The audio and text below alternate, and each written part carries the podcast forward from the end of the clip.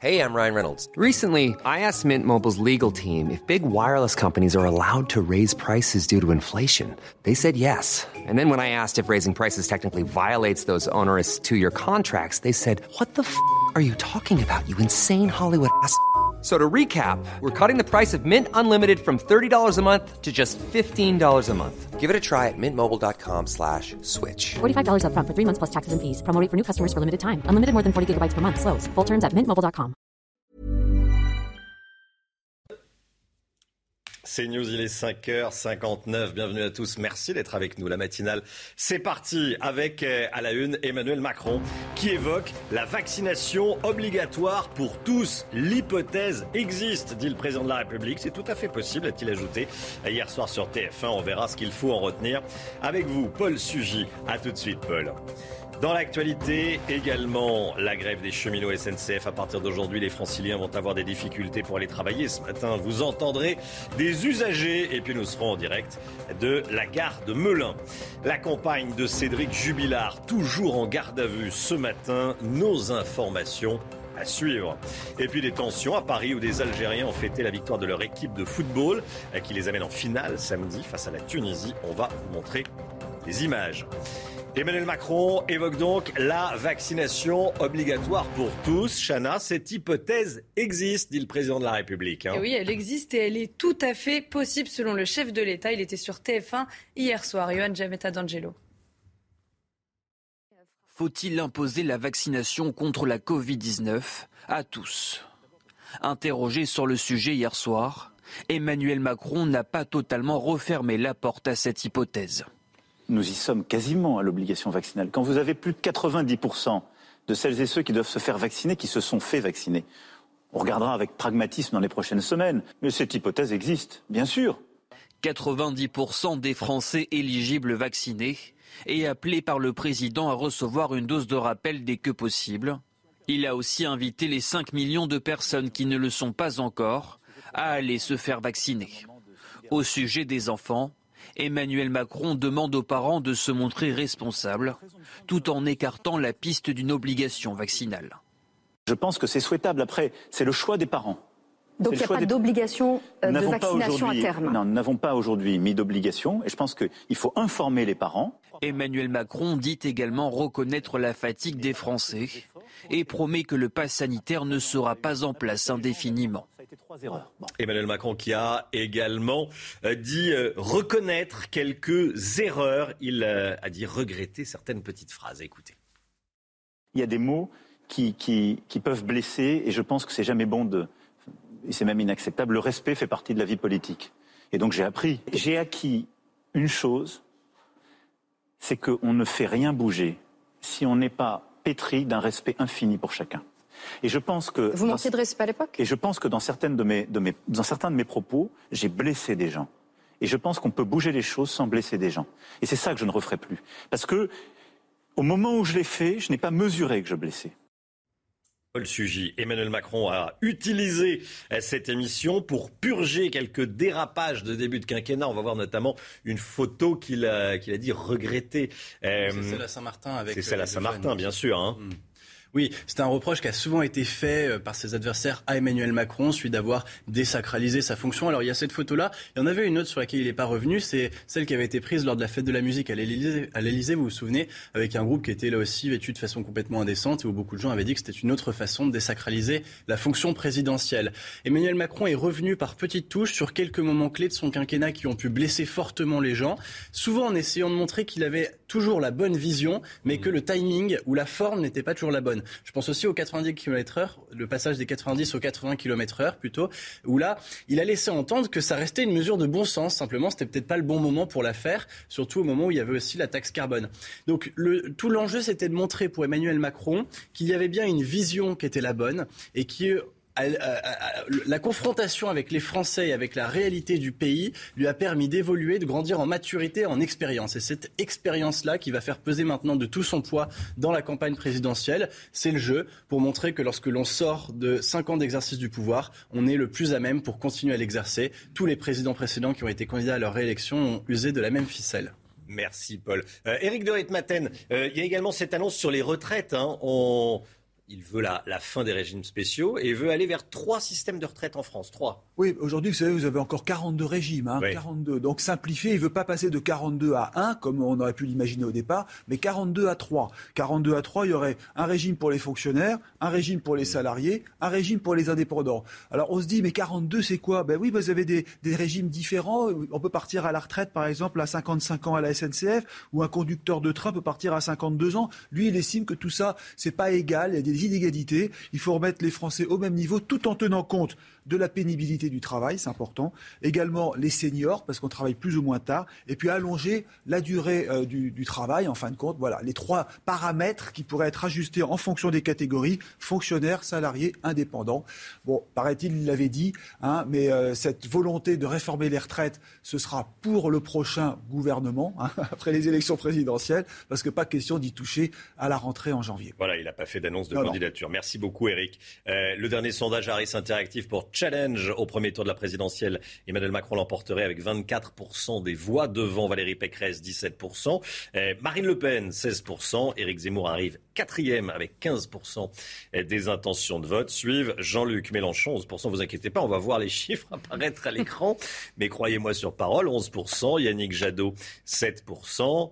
Anne Hidalgo, 4%. Le second tour, Chana eh dans le scénario Emmanuel Macron face à Valérie Pécresse, Emmanuel Macron l'emporterait de justesse avec 51% contre 49% pour Valérie Pécresse. Un scénario Emmanuel Macron, Marine Le Pen, 56% pour Emmanuel Macron, 44% pour Marine Le Pen. Et enfin, entre le président de la République et Éric Zemmour, l'écart se creuse. 62% pour Emmanuel Macron contre 38% pour Éric Zemmour. Des tensions ont éclaté hier soir à Paris après la victoire de l'Algérie en demi-finale de la Coupe arabe de football. Et comme après chaque match remporté, les, supporters algériens ont voulu euh, célébrer leur victoire un peu partout en France. Hein. Et on va voir des images sur les Champs-Élysées, dans le quartier de Barbès à Paris, mais aussi à Marseille et à Lyon. Des mortiers d'artifice ont été tirés et la police a effectué plusieurs charges. Après sa victoire 2-1 contre le Qatar, l'Algérie affrontera la Tunisie samedi soir en finale. La grève des cheminots SNC SNCF, elle démarre aujourd'hui.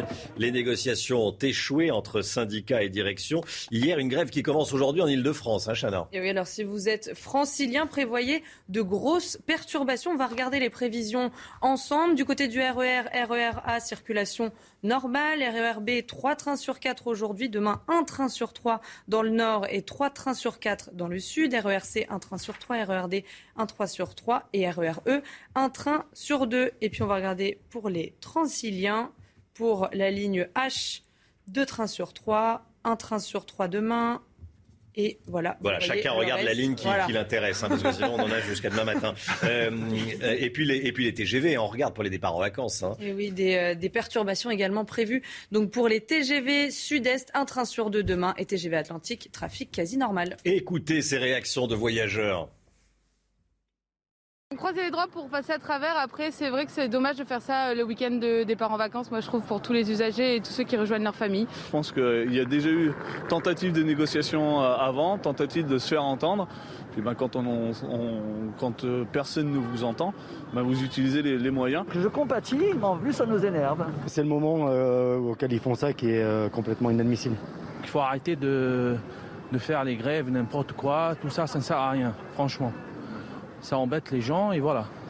Voilà, et on sera en direct de la gare de Melun dans, dans un instant. Les derniers chiffres de l'épidémie de Covid en France, plus de 65 000 nouveaux cas recensés ces dernières 24 heures. Hein. 65 713 exactement. À l'hôpital, 2843 patients sont actuellement en réanimation. C'est 51 de plus en 24 heures et 151 décès ont été recensés. Et les services de réanimation sont surchargés par des patients Covid. Pour la plupart, ils ne sont pas vaccinés. Certains disent regretter de ne pas s'être fait vacciner. Vous allez entendre ce témoignage, ça va vous faire réagir, je le sais. C'est le témoignage de Karim, hospitalisé en Seine-Saint-Denis pour insuffisance respiratoire. Il lance un appel à la vaccination. Lui-même s'est pas fait vacciner parce qu'il s'est informé bah, où? Bah, Sur les réseaux sociaux. Sur Sauf que sur les réseaux sociaux, il y a beaucoup d'imbécilité. Marie Conan, Marine Mulser, regardez. Vous aurez juste de l'oxygène. Et quand vous pourrez arrêter complètement l'oxygène, là, vous pourrez rentrer à la maison. Karim n'est pas vacciné. Dans sa famille, personne ne l'est. Ni sa femme, ni ses trois enfants. Hospitalisé depuis trois jours pour insuffisance respiratoire, il a des remords. C'était l'affaire du vaccin qui m'a fait ça aussi. avec tout ce que j'entends?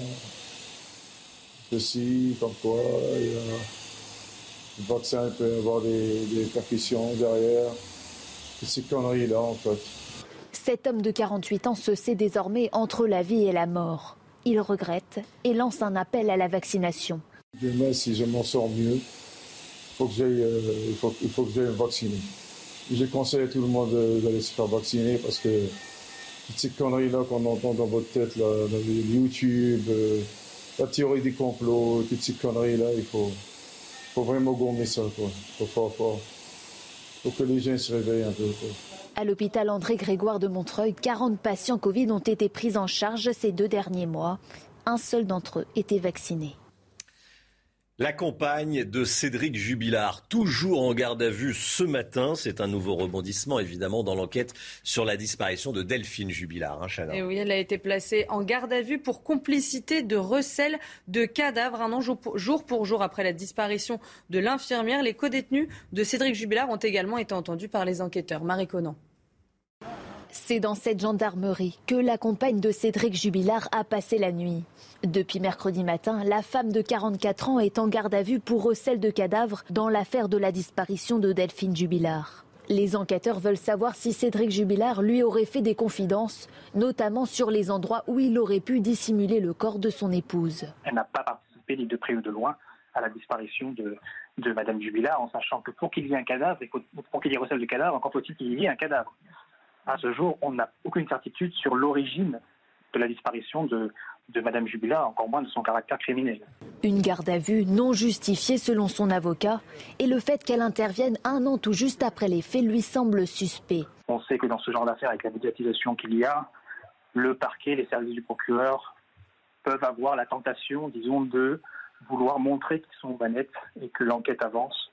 Donc le fait de le faire sur un, une date aussi symbolique que les un an de la disparition ne devrait pas s'interroger, en tout cas ne me paraît pas ubuesque. Six autres personnes ayant été en contact avec Cédric Jubilard ont été entendues hier en audition libre. La garde à vue de la compagne de Cédric Jubilard peut durer jusqu'à 48 heures. Voilà, et on sera avec Sandra Buisson qui suit euh, cette enquête pour euh, CNews. Elle sera avec nous en longueur à, 6h30. Soyez là, toutes les dernières informations concernant la disparition de Delphine Jubilard et ces derniers rebondissements. Une centrale nucléaire mise à l'arrêt, la centrale de Chauze dans les Ardennes, elle va fermer par précaution à partir d'aujourd'hui. Hein, Oui, EDF va vérifier le circuit de refroidissement de ces deux euh, réacteurs. Ils sont de même technologie que ceux de la centrale de Civaux dans la Vienne où on a détecté des défauts de soudure, des tuyauteries. La fermeture de ces quatre réacteurs va entraîner une nouvelle perte de production électrique en France. Je rappelle que 30% des réacteurs français étaient à l'arrêt fin novembre pour maintenance ou autre. On change totalement de sujet. Est-ce que vous avez prévu de vous faire tatouer Si vous avez prévu de vous faire tatouer, euh, sachez que plusieurs couleurs d'encre vont être interdites dès le début de l'année prochaine. Euh, pourquoi? Parce que certains éléments de leur composition sont jugés euh, dangereux, euh, non conformes par l'agence européenne des, produits chimiques. Il y a des tatoués autour de la table? Alors moi non. Non, il y en a, bon, ceci dit, on n'est pas obligé de le dire. Hein. on n'est pas obligé de le dire. C'est souvent assez, assez personnel, hein, Chana. Oui. Non, non, bah moi je ne suis pas, euh, je ne suis pas tatouée. Mais alors pour les couleurs, euh, les concernés sont les couleurs chaudes comme le rouge, le jaune et le orange. En 2023, ce sera autour du vert et du bleu. Une catastrophe pour les tatoueurs évidemment. Reportage à Toulouse signé Jean-Luc Thomas. Ça fait 30 ans que je tatoue. Euh, j'ai jamais eu, il n'y a jamais eu en fait un, cas avéré en fait d'un cancer de la peau ou quoi que ce soit qui a été prouvé quoi. Ils veulent faire un principe de précaution, mais euh, il a rien. Substances cancérogènes, mutagènes ou toxiques, début 2022, 60% des couleurs pour tatouage seront interdites par la Commission européenne. Un coup rude pour les tatoueurs. L'Europe, euh, aujourd'hui, c'est sûrement ce qu'il y a de plus strict et de plus safe en termes d'encre, euh, d'aiguille, etc. Toutes les normes européennes sont sûrement les plus euh, drastiques au niveau mondial. Pour beaucoup d'experts, chimistes, fabricants ou dermatologues, les seuils de toxicité trouvés sont trop bas pour établir un principe de précaution cohérent. Pour la profession, le risque est ailleurs. On va pousser le public à aller vers une forme de clandestinité où les gens vont se faire tatouer par des produits qui seront encore moins maîtrisés euh, et par des tatoueurs non officiels, non formés, etc. Donc je ne suis pas convaincu que ça, pour l'instant ça apporte des bonnes choses. La fin des substances toxiques est forcément positive. Les tatoueurs aimeraient qu'on les entende plus. Ils ont globalement toujours joué le jeu autour des normes selon les organismes de contrôle. Voilà, la fin de certaines couleurs. Et pour les tatouages, les, tatoueurs sont, sont désemparés. Allez, l'écho, on va parler de la grève à la SNCF. Euh, une grève qui euh, va démarrer demain dans le sud-est et dans le sud-ouest et dès aujourd'hui en Ile-de-France. On en parle avec Eric. Éric de Ritmaten, grève à la SNCF, et vous nous dites qu'il n'y a plus un sou dans les caisses de toute façon? Ah bah c'est clair, et d'ailleurs c'est le patron euh, Jean-Pierre Farandou qui le mmh. dit, il n'y a plus d'argent, il n'y a plus d'argent, il n'y a plus de sous. Euh, D'abord, pour payer les salaires de décembre, le président de la SNCF a dit hier qu'il était obligé d'emprunter, vous vous rendez compte Emprunter. En plus de cela, les comptes de la SNCF, il faut les voir. L'an dernier, en 2020, 3 milliards de pertes. Cette année, 1 milliard et demi, 2 milliards, ce sont les prévisions, 2 milliards d'euros. Alors quand, la, quand les syndicats, en tout cas euh, Sudrail ou CGT, réclament 1000 euros de faites le calcul, il y a 150 000 euh, cheminots en France, ça ferait 150 millions d'euros. Est-ce que vraiment la SNCF peut se le permettre? Euh, C'est compliqué, ça va être très compliqué, surtout qu'en plus l'État est déjà intervenu. 25 milliards pour recapitaliser la SNCF l'an dernier, et cette année, ou en tout cas en janvier prochain, donc dans, dans une dizaine de jours, re 10 milliards, là cette fois-ci, vous voyez, et qui est derrière toutes ces aides Ce sont bien sûr les contribuables français qui à chaque fois payent. Alors c'est intéressant de savoir pourquoi les, cheminots euh, râlent pour le pouvoir d'achat. Ils ont théoriquement une règle qui s'appelle le GVT, euh, glissement vieillesse technicité, qui permet de revaloriser régulièrement leur salaire. Donc dit-on, ce ne serait pas les plus malheureux. En, attendant, Jean-Pierre Farandou a dit que 2022 serait l'année du client client, ça fait quand même euh, peur quand on entend ça parce que ça part très très mal et on se dit que franchement euh, l'État vraiment devrait intervenir là pour euh, promettre un service à 100%, garantir un service. Il en a les moyens, il le peut. Ça devrait être fait théoriquement, vous savez, la réquisition pour les vacances en tout cas parce que là beaucoup de gens sont furieux. C'est News, il est 6h16. Vous avez entendu Eric de Reitmaten. Hein, vous prenez la réquisition. Non, mais bah, je, pourrait. Je serai avec Olivier Dussopt, qui est le ministre des Comptes Publics. C'est lui qui a les clés du coffre, hein, comme on dit. Hmm. Euh, il sera avec nous, avec vous, à 7h. On va lui poser la question. Est-ce qu'il faut, euh, est-ce qu'il faut réquisitionner? Est-ce qu'il faut obliger? Voilà, la SNCF, si c'était dans le privé, aurait fermé depuis belle lurette. Hein, donc, c'est une question qu'on est en droit de, se poser et on va se la poser, on se gênera pas. Macron Emmanuel, président de la République, était hier soir chez nos confrères de TF1, il a prôné, en tout cas il a dit, tout est possible concernant la vaccination obligatoire, l'hypothèse est sur la table. En clair, est-ce qu'il ne prépare pas les esprits à cette vaccination obligatoire Qu'est-ce que vous en pensez On en parle ce matin. Et puis Delphine Jubilard, ça fait désormais un an qu'elle a disparu. Un an jour pour jour. Elle avait disparu dans la nuit du 15 au 16 décembre euh, de l'année dernière. La compagne de Cédric Jubilard est toujours en garde à vue. Restez bien avec nous. Sandra Buisson sera euh, sur ce plateau. C'est elle qui enquête pour, euh, pour CNews. On va balayer toutes les hypothèses possibles et comprendre les enjeux de cette garde à vue. A tout de suite. Rendez-vous avec Pascal Pro dans l'heure des pros, du lundi au vendredi de 9h à 10h30. C'est News 6h23, le sport avec euh, cette victoire, cette mission accomplie par les Françaises en handball. Elles ont battu hier soir la Suède 31-26 en quart de finale des, championnats du monde. Hein. Et oui, les, exactement. Les handballeuses françaises ont réalisé une excellente seconde période pour enterrer les espoirs suédois. Elles affronteront vendredi le Danemark en demi-finale. Et puis, le président de l'Olympique lyonnais, Jean-Michel Aulas, condamné à 10 matchs de suspension, dont 5 fermes. En clair, le dirigeant de l'OL est interdit de bande touche, de vestiaire, d'accès aux arbitres et de toutes fonctions officielles pendant donc ces 5 matchs. Hein. Et cette décision fait suite aux incidents pendant le match OLOM du 21 novembre dernier où le Marseillais, je le rappelle, Dimitri Payet avait reçu une bouteille d'eau sur la tête. Eh bien, l'arbitre de la rencontre accuse Jean-Michel Aulas de menaces après l'interruption du match. L'OL avait déjà été sanctionné d'un retrait de points au classement suite aux incidents lors de cette soirée. 6h24, la météo dans un instant, avec du brouillard ce matin, vous l'imaginez en voyant ce qu'il y a derrière moi. Mais tout de suite, c'est la météo des neiges. Le temps donc avec vous Alexandra Blanc, il va faire beau aujourd'hui en Bretagne. C'est le retour des éclaircies. Hein oui, alors ce matin il y a beaucoup de brouillard, mais dans l'après-midi, retour d'éclaircies hein, pour nos amis bretons. Hier le temps est resté euh, bien nuageux, les températures étaient plutôt douces. Et bien là, on devrait avoir quelques éclaircies, notamment entre le Morbihan et les Côtes d'Armor, avec le retour d'un temps un petit peu plus ensoleillé. Côté température, il fait froid si vous êtes entre les Bouches-du-Rhône et le Vaucluse, avec des températures négatives. C'est d'ailleurs là où il fait le plus froid en France actuellement, avec en moyenne moins 3,3 3 degrés à Avignon, moins 2,8 à Carpentras et moins 0,2 degrés du côté d'Aix-en-Provence dans les Bouches-du-Rhône. Donc couvrez-vous si vous êtes sur le sud-est. Alors au programme ce matin, un temps bien nuageux, bien brumeux, un petit peu à l'image des jours précédents puisque l'anticyclone a tendance à plaquer les nuages au sol. Il y a beaucoup d'humidité dans les basses couches et donc conséquence, brouillard givrant hein, dans le sud-ouest ou encore entre la Bretagne et un temps bien brumeux également autour du golfe du Lion sur les Bouches-du-Rhône ou encore le Gard avec un temps parfois assez euh, nuageux.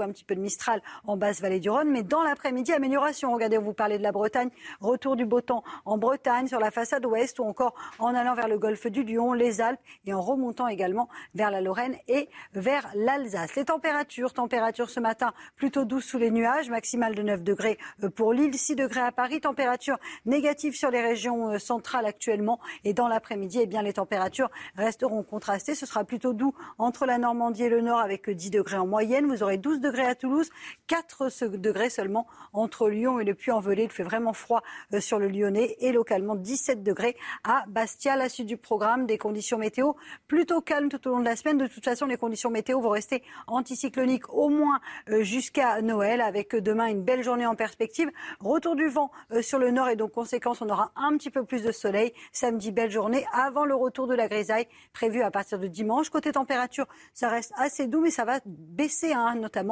à l'approche des fêtes de fin d'année. A priori, Noël ne se fera pas au balcon, il fera assez frais au nord comme au sud. C'est News, il est 6h29, bienvenue à tous, merci d'être avec nous, toute l'équipe de la matinale est là, évidemment, pour vous aider à bien démarrer cette journée de jeudi 16 décembre. On est avec Chana Lousteau, on est avec Paul Sugy, on est avec Eric de Ritmaten et Sandra Buisson du service police-justice de CNews, évidemment. À la une ce matin, la grève des cheminots SNCF à partir d'aujourd'hui. Les franciliens vont avoir des difficultés pour aller travailler ce matin.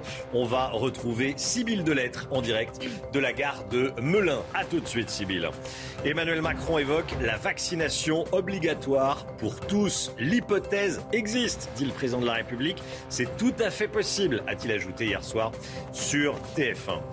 La campagne de Cédric Jubilard, toujours en garde à vue ce matin. On sera avec Sandra Buisson, donc du service police-justice de CNews, dans un instant, pour euh, balayer notamment les enjeux de cette garde à vue. Toutes les informations à suivre. Donc avec Sandra, tout de suite Sandra.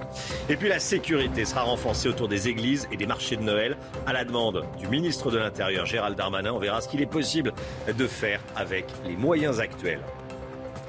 La grève des cheminots, donc SNCF, elle démarre aujourd'hui. Les négociations ont échoué. On va regarder l'état du trafic euh, aujourd'hui. RER, donc en Ile-de-France. RER A, trafic normal. Le B, euh, c'est un petit peu plus compliqué. Le C, 1 sur 3. Le D, on va y aller dans un instant, 1 sur 3 également. 1 sur 2 sur le E. Regardez pour le, le Transilien, vous regardez la ligne euh, qui vous intéresse évidemment. Il y en a beaucoup, de la ligne H à la ligne U. Il y a beaucoup de perturbations ce matin. 6000 de lettres en direct de la gare de Melun avec euh, Mathilde Ibanez. C'est le RERD et ligne R du Transilien. Euh, quel est l'état du, trafic et que disent les voyageurs? Bah écoutez, Romain, les voyageurs ici, ils sont agacés, assez énervés. C'est très simple. En fait, ils arrivent ici et ils regardent tous les panneaux sur lesquels sont indiqués les prochains trains. Et il y en a beaucoup, c'est assez étonnant, qui ont découvert qu'il y avait une grève ce matin en voyant que leur train ne circulait tout simplement pas. Alors certains le prennent avec une certaine philosophie, mais d'autres sont beaucoup plus agacés. Je discutais notamment avec une voyageuse qui se rend à Paris pour travailler. Son train a été annulé. Le train suivant ne circule que 20 minutes plus tard. Elle va donc arriver en retard au euh, travail. Ici, il faut dire que donc il y a deux lignes qui passent, la ligne R et la ligne D. Le RERD, vous l'avez dit, ce sont parmi les lignes les plus impactées par ce mouvement de grève, avec un train sur, sur trois en moyenne, pardon. Et donc il faut, euh, en général, il y a un train toutes les 10 minutes. Ici, et eh ben là, c'est plutôt toutes les 20, voire 30 minutes. Autant vous dire qu'habituellement, ici, on dit qu'il faut se battre pour avoir un siège assis le matin. Et eh bien là, ce matin, il faut se battre pour espérer rentrer euh, dans le train, car les quais sont quand même relativement euh, bondés. Il y a des gilets rouges qui sont là ici pour essayer de guider les voyageurs parce que euh, il y a aussi une partie de la ligne qui se fait en bus et non pas en train, la, partie qui va euh, vers le sud, vers Montreux.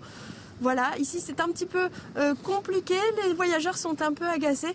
Euh, la SNCF avait préconisé euh, de faire du télétravail, d'éviter de, se déplacer aujourd'hui. Merci beaucoup, Sybille. On va regarder à présent euh, les lignes TGV. Il va y avoir des perturbations à partir de demain. Hein. TGV Sud-Est, un train sur deux. Notez-le bien si vous devez partir en vacances. TGV Atlantique, trafic quasi normal. Un sur deux sur le Sud-Est, c'est-à-dire vers les stations de ski. Que pensez-vous de ce mouvement de grève à la SNCF et pour les départs en vacances? On vous a posé la question. Croiser les droits pour passer à travers. Après, c'est vrai que c'est dommage de faire ça euh, le week-end de départ en vacances. Moi, je trouve pour tous les usagers et tous ceux qui rejoignent leur famille. Je pense qu'il y a déjà eu tentative de négociation euh, avant, tentative de se faire entendre. Puis ben, quand, on, quand euh, personne ne vous entend, ben, vous utilisez les, moyens. Je compatis, mais en plus ça nous énerve. C'est le moment auquel ils font ça qui est complètement inadmissible. Il faut arrêter de, de faire les grèves, n'importe quoi. Tout ça, ça ne sert à rien, franchement ça embête les gens et voilà. Les derniers chiffres de l'épidémie de Covid en France. Notez euh, au sujet de la grève à la SNCF qu'on va en parler hein, dans le dans le face à face. Il y aura Olivier Dussopt qui est le ministre du budget euh, avec euh, Guillaume Perrault. Ça sera à partir de, de 7 heures. les derniers chiffres de l'épidémie en France. Plus de 65 000 nouveaux cas recensés ces dernières 24 heures. 65 713 exactement, hein, Chana. Et oui, à l'hôpital, 2843 patients sont actuellement en réanimation. C'est 51 de plus en 24 heures et 151 décès ont été recensés. Et un nouveau conseil de défense sanitaire aura lieu demain. D'éventuelles mesures complémentaires pourraient être prises euh, pour lutter contre cette cinquième vague. Selon le ministre de la Santé, il s'agirait de la vague la plus importante jamais connue depuis le début de la pandémie. Hein. Et oui, le nombre de patients en réanimation devrait dépasser les 3000 très rapidement et atteindre les 4000 pendant les fêtes. Les hôpitaux seront-ils en capacité d'accueillir et de traiter ces patients? Élément de réponse avec Johan Jametta d'Angelo et Camille Baron. Ce seuil n'avait pas été atteint depuis mai dernier. Pour la période des fêtes, le gouvernement prévoit plus de 4000 patients en réanimation contre 3000 aujourd'hui. L'afflux sera difficile à encaisser. Pour l'instant, le plan blanc en Ile-de-France euh, n'a pas, de mon point de vue, permis d'améliorer la situation du capacitaire en, réanimation. J'espère que ça va pouvoir s'arranger dans les prochains jours. Mais on subit effectivement une, une montée de la tension euh, et des sollicitations pour prendre de nouveaux malades. Malheureusement, euh, par exemple dans mon service, actuellement on a fermé trois lits supplémentaires par manque de personnel soignant. Et la propagation fulgurante du variant Omicron pourrait aggraver la situation. Selon les autorités sanitaires européennes, la vaccination seule ne suffira pas à la contrer. Face à cela, le gouvernement s'apprête à annoncer de nouvelles mesures un conseil de défense se tient demain. Avec les, dispositions qui sont actuellement en vigueur en France, eh bien, on n'arrive pas à freiner et à ralentir la propagation euh, virale. Les médecins appellent surtout à redoubler de vigilance pendant les fêtes, car limiter les contaminations, c'est aussi limiter l'affluence dans les hôpitaux. Écoutez bien, Emmanuel Macron fait un pas de plus vers la vaccination obligatoire pour tous. Cette hypothèse existe et est tout à fait possible selon le chef de l'État. C'est ce qu'il a dit hier soir sur TF1. On va l'écouter.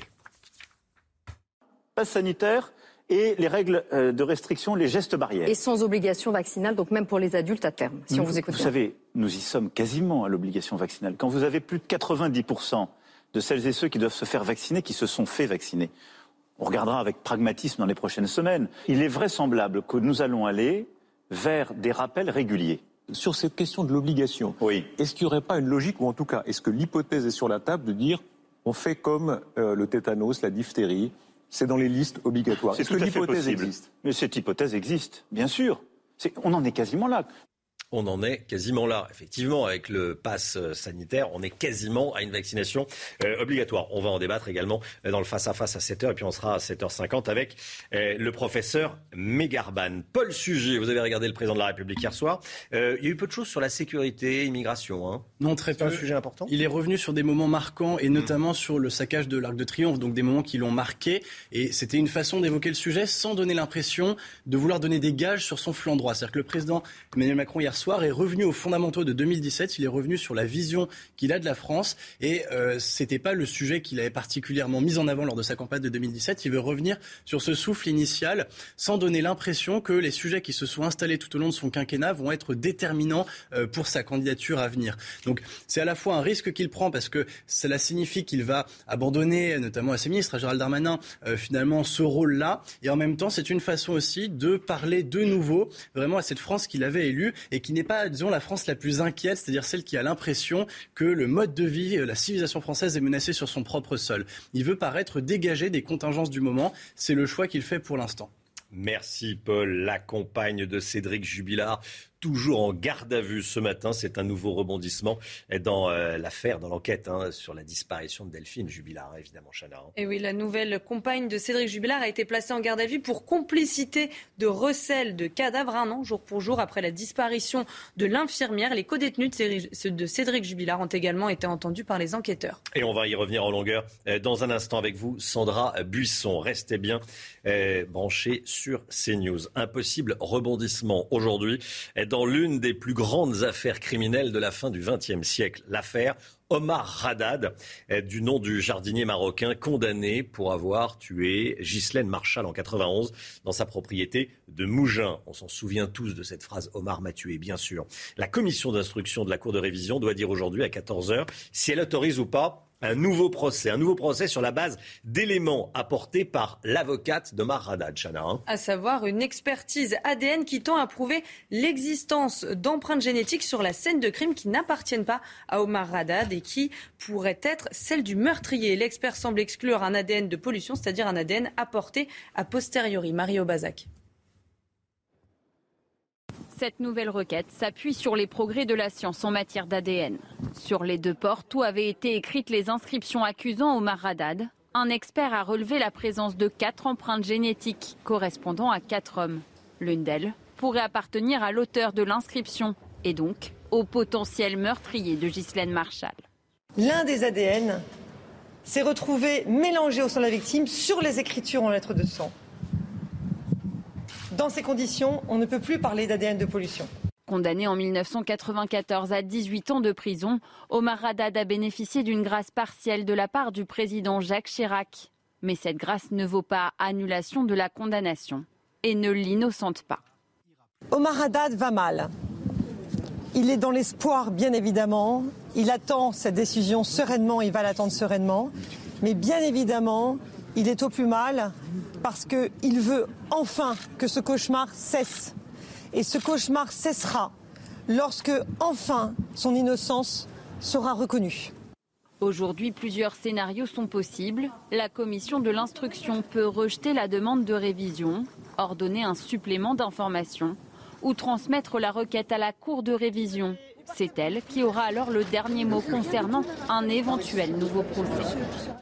Voilà, réponse à, à 14h. Sécurité renforcée sur les lieux de culte, sur les marchés de Noël, à l'approche des, fêtes de Noël. C'est euh, la demande de Gérald Darmanin faite au préfet, hein, Chana. Et le ministre de l'Intérieur leur a envoyé un télégramme dans lequel il appelle à la plus grande vigilance à l'approche des fêtes de fin d'année. Les risques de terrorisme et de braquage sont importants. L'enquête sur la disparition de Delphine Jubilard. On est avec vous, euh, Sandra Buisson. Bonjour Sandra, service police-justice de CNews évidemment. Euh, la compagne de Cédric Jubilard est toujours en garde à vue ce matin, on vient de le voir dans le, dans le journal.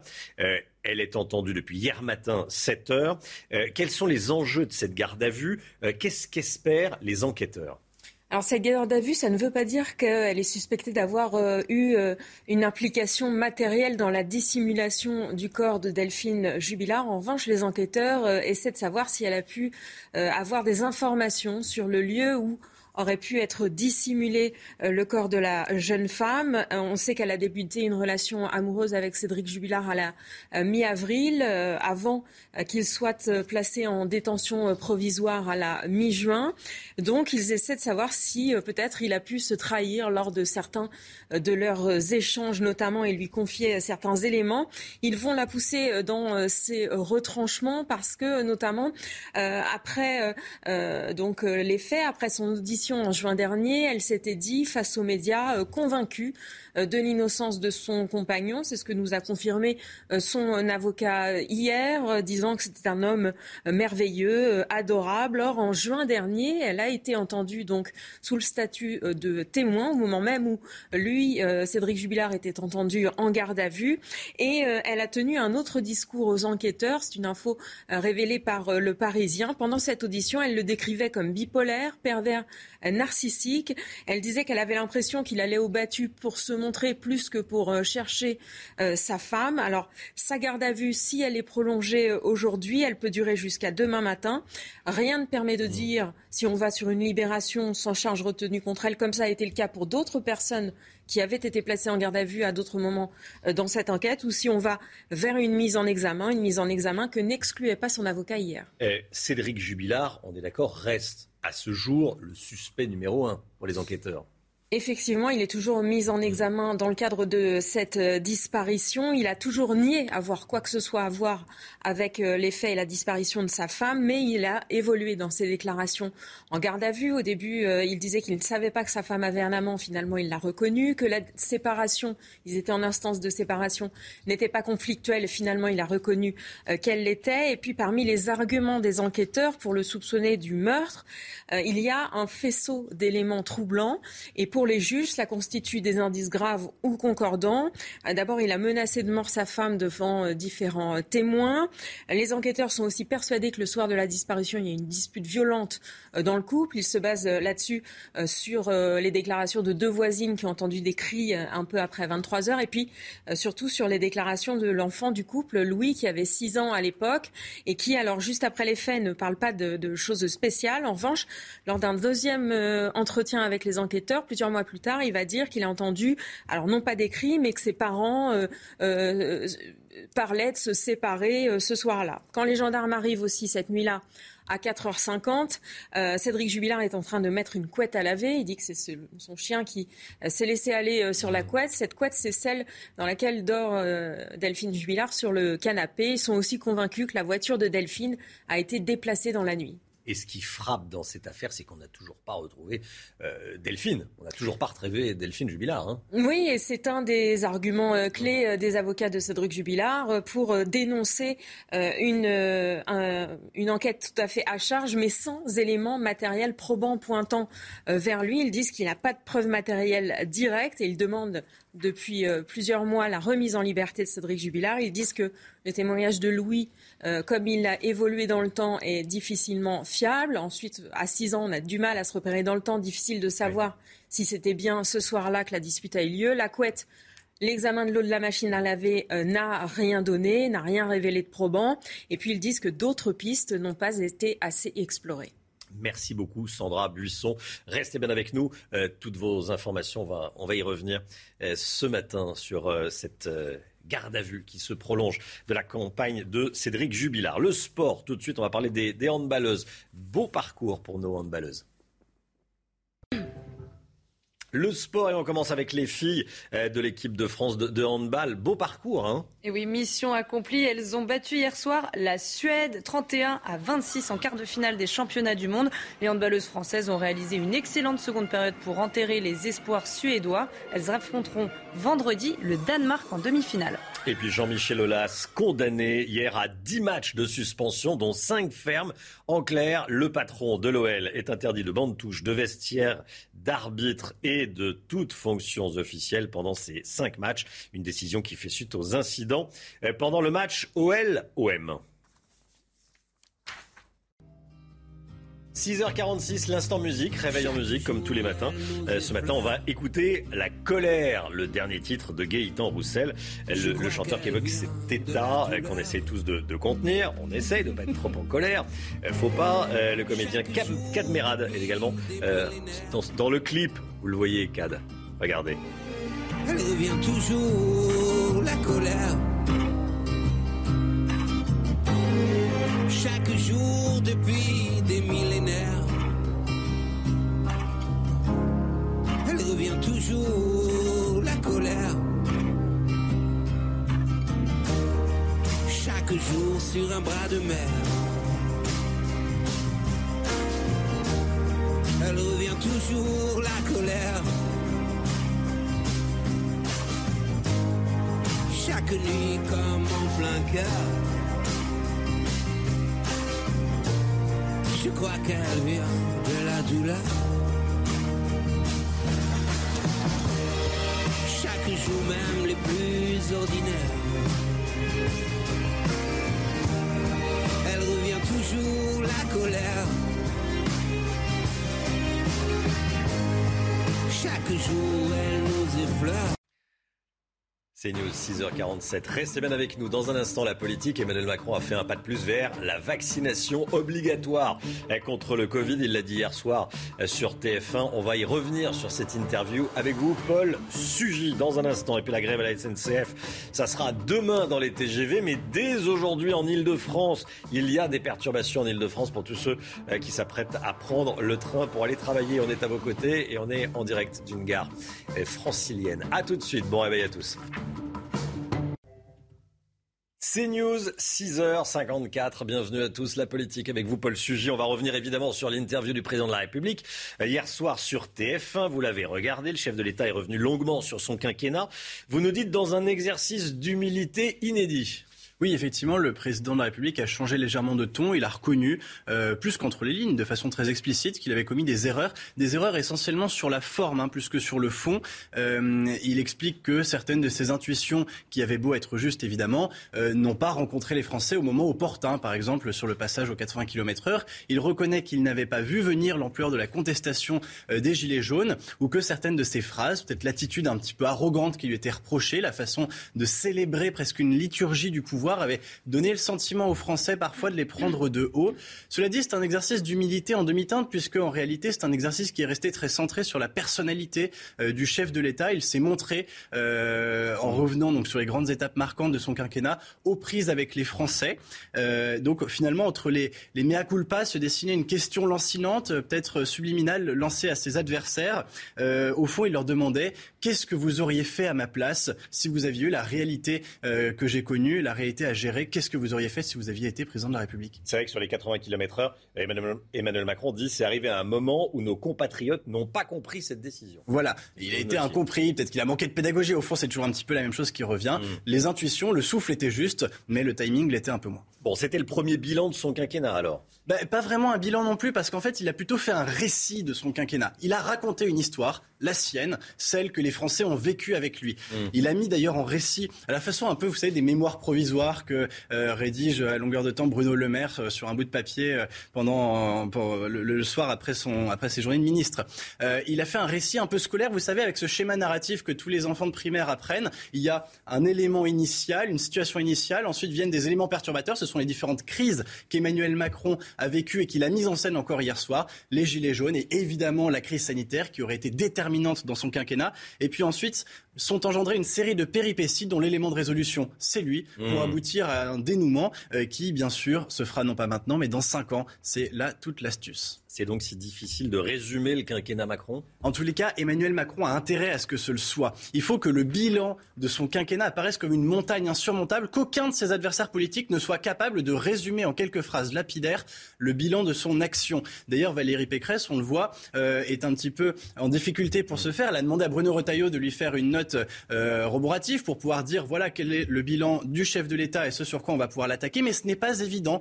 Euh, on voit bien que tant que ce bilan reste difficile, voire impossible à établir, Emmanuel Macron garde un avantage qui lui est fourni par son expérience de président de la République. Paul Sugy, merci Paul. Soyez là à 8h15. Laurence Ferrari recevra Elisabeth Borne, la ministre du Travail. Elisabeth Borne, interrogée par Laurence. 8h15 dans la matinale. Le temps tout de suite avec Alexandra. Le temps avec vous, Alexandra. Grand soleil attendu en Savoie. Hein. Oui, regardez ces images du côté d'Arèche-Beaufort dans le département de la Savoie avec d'excellentes conditions météo depuis le début de la semaine. On a eu euh, des conditions euh, exceptionnelles la semaine dernière. On a eu beaucoup de neige. Et bien là, retour d'un temps calme, sec et ensoleillé. Donc plus de neige en montagne, mais surtout un temps brumeux ce matin sur les trois quarts du pays avec un temps très nuageux, hein, notamment en remontant vers les régions du Nord. Attention également au brouillard le long de la Garonne et un temps parfois assez brumeux aussi sur les Bouches du Rhône ou encore sur le Gard dans l'après-midi Retour d'éclaircies, regardez sur la façade ouest, sur la Bretagne, la Vendée, les Charentes ou encore en allant vers le golfe du Lion. Toujours cette grisaille tenace sur le nord. Côté température, c'est contrasté. Grande douceur sous les nuages. En moyenne 9 degrés à Lille contre en moyenne moins 3 degrés au Puy-en-Velay. Puis dans l'après-midi, même type de conditions avec du froid entre Lyon et Grenoble. 3 à 4 degrés en moyenne. Vous aurez 10 degrés en Normandie, 13 degrés pour Perpignan et localement 17 degrés à Nice. La suite du programme, de bonnes conditions notamment pour les journées de vendredi et de samedi avec le retour du vent qui va favoriser le retour du soleil sur le nord.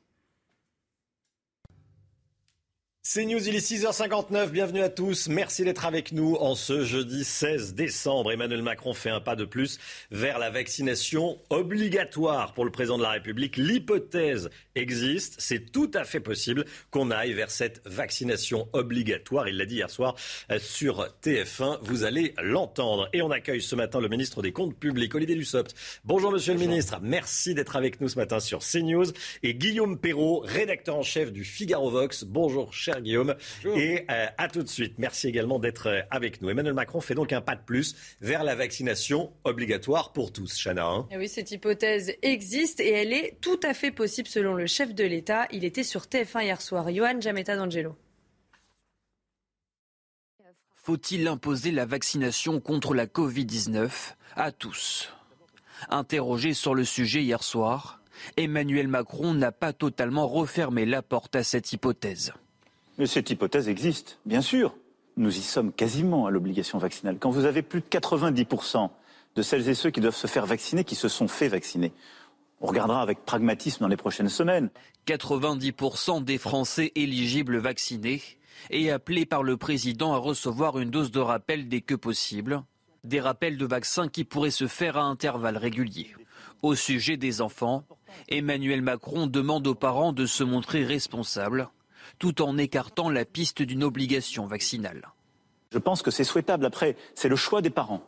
Donc il n'y a pas d'obligation euh, de vaccination à terme Non, nous n'avons pas aujourd'hui mis d'obligation et je pense qu'il faut informer les parents. Emmanuel Macron dit également reconnaître la fatigue des Français et promet que le pass sanitaire ne sera pas en place indéfiniment. Ça a été trois erreurs.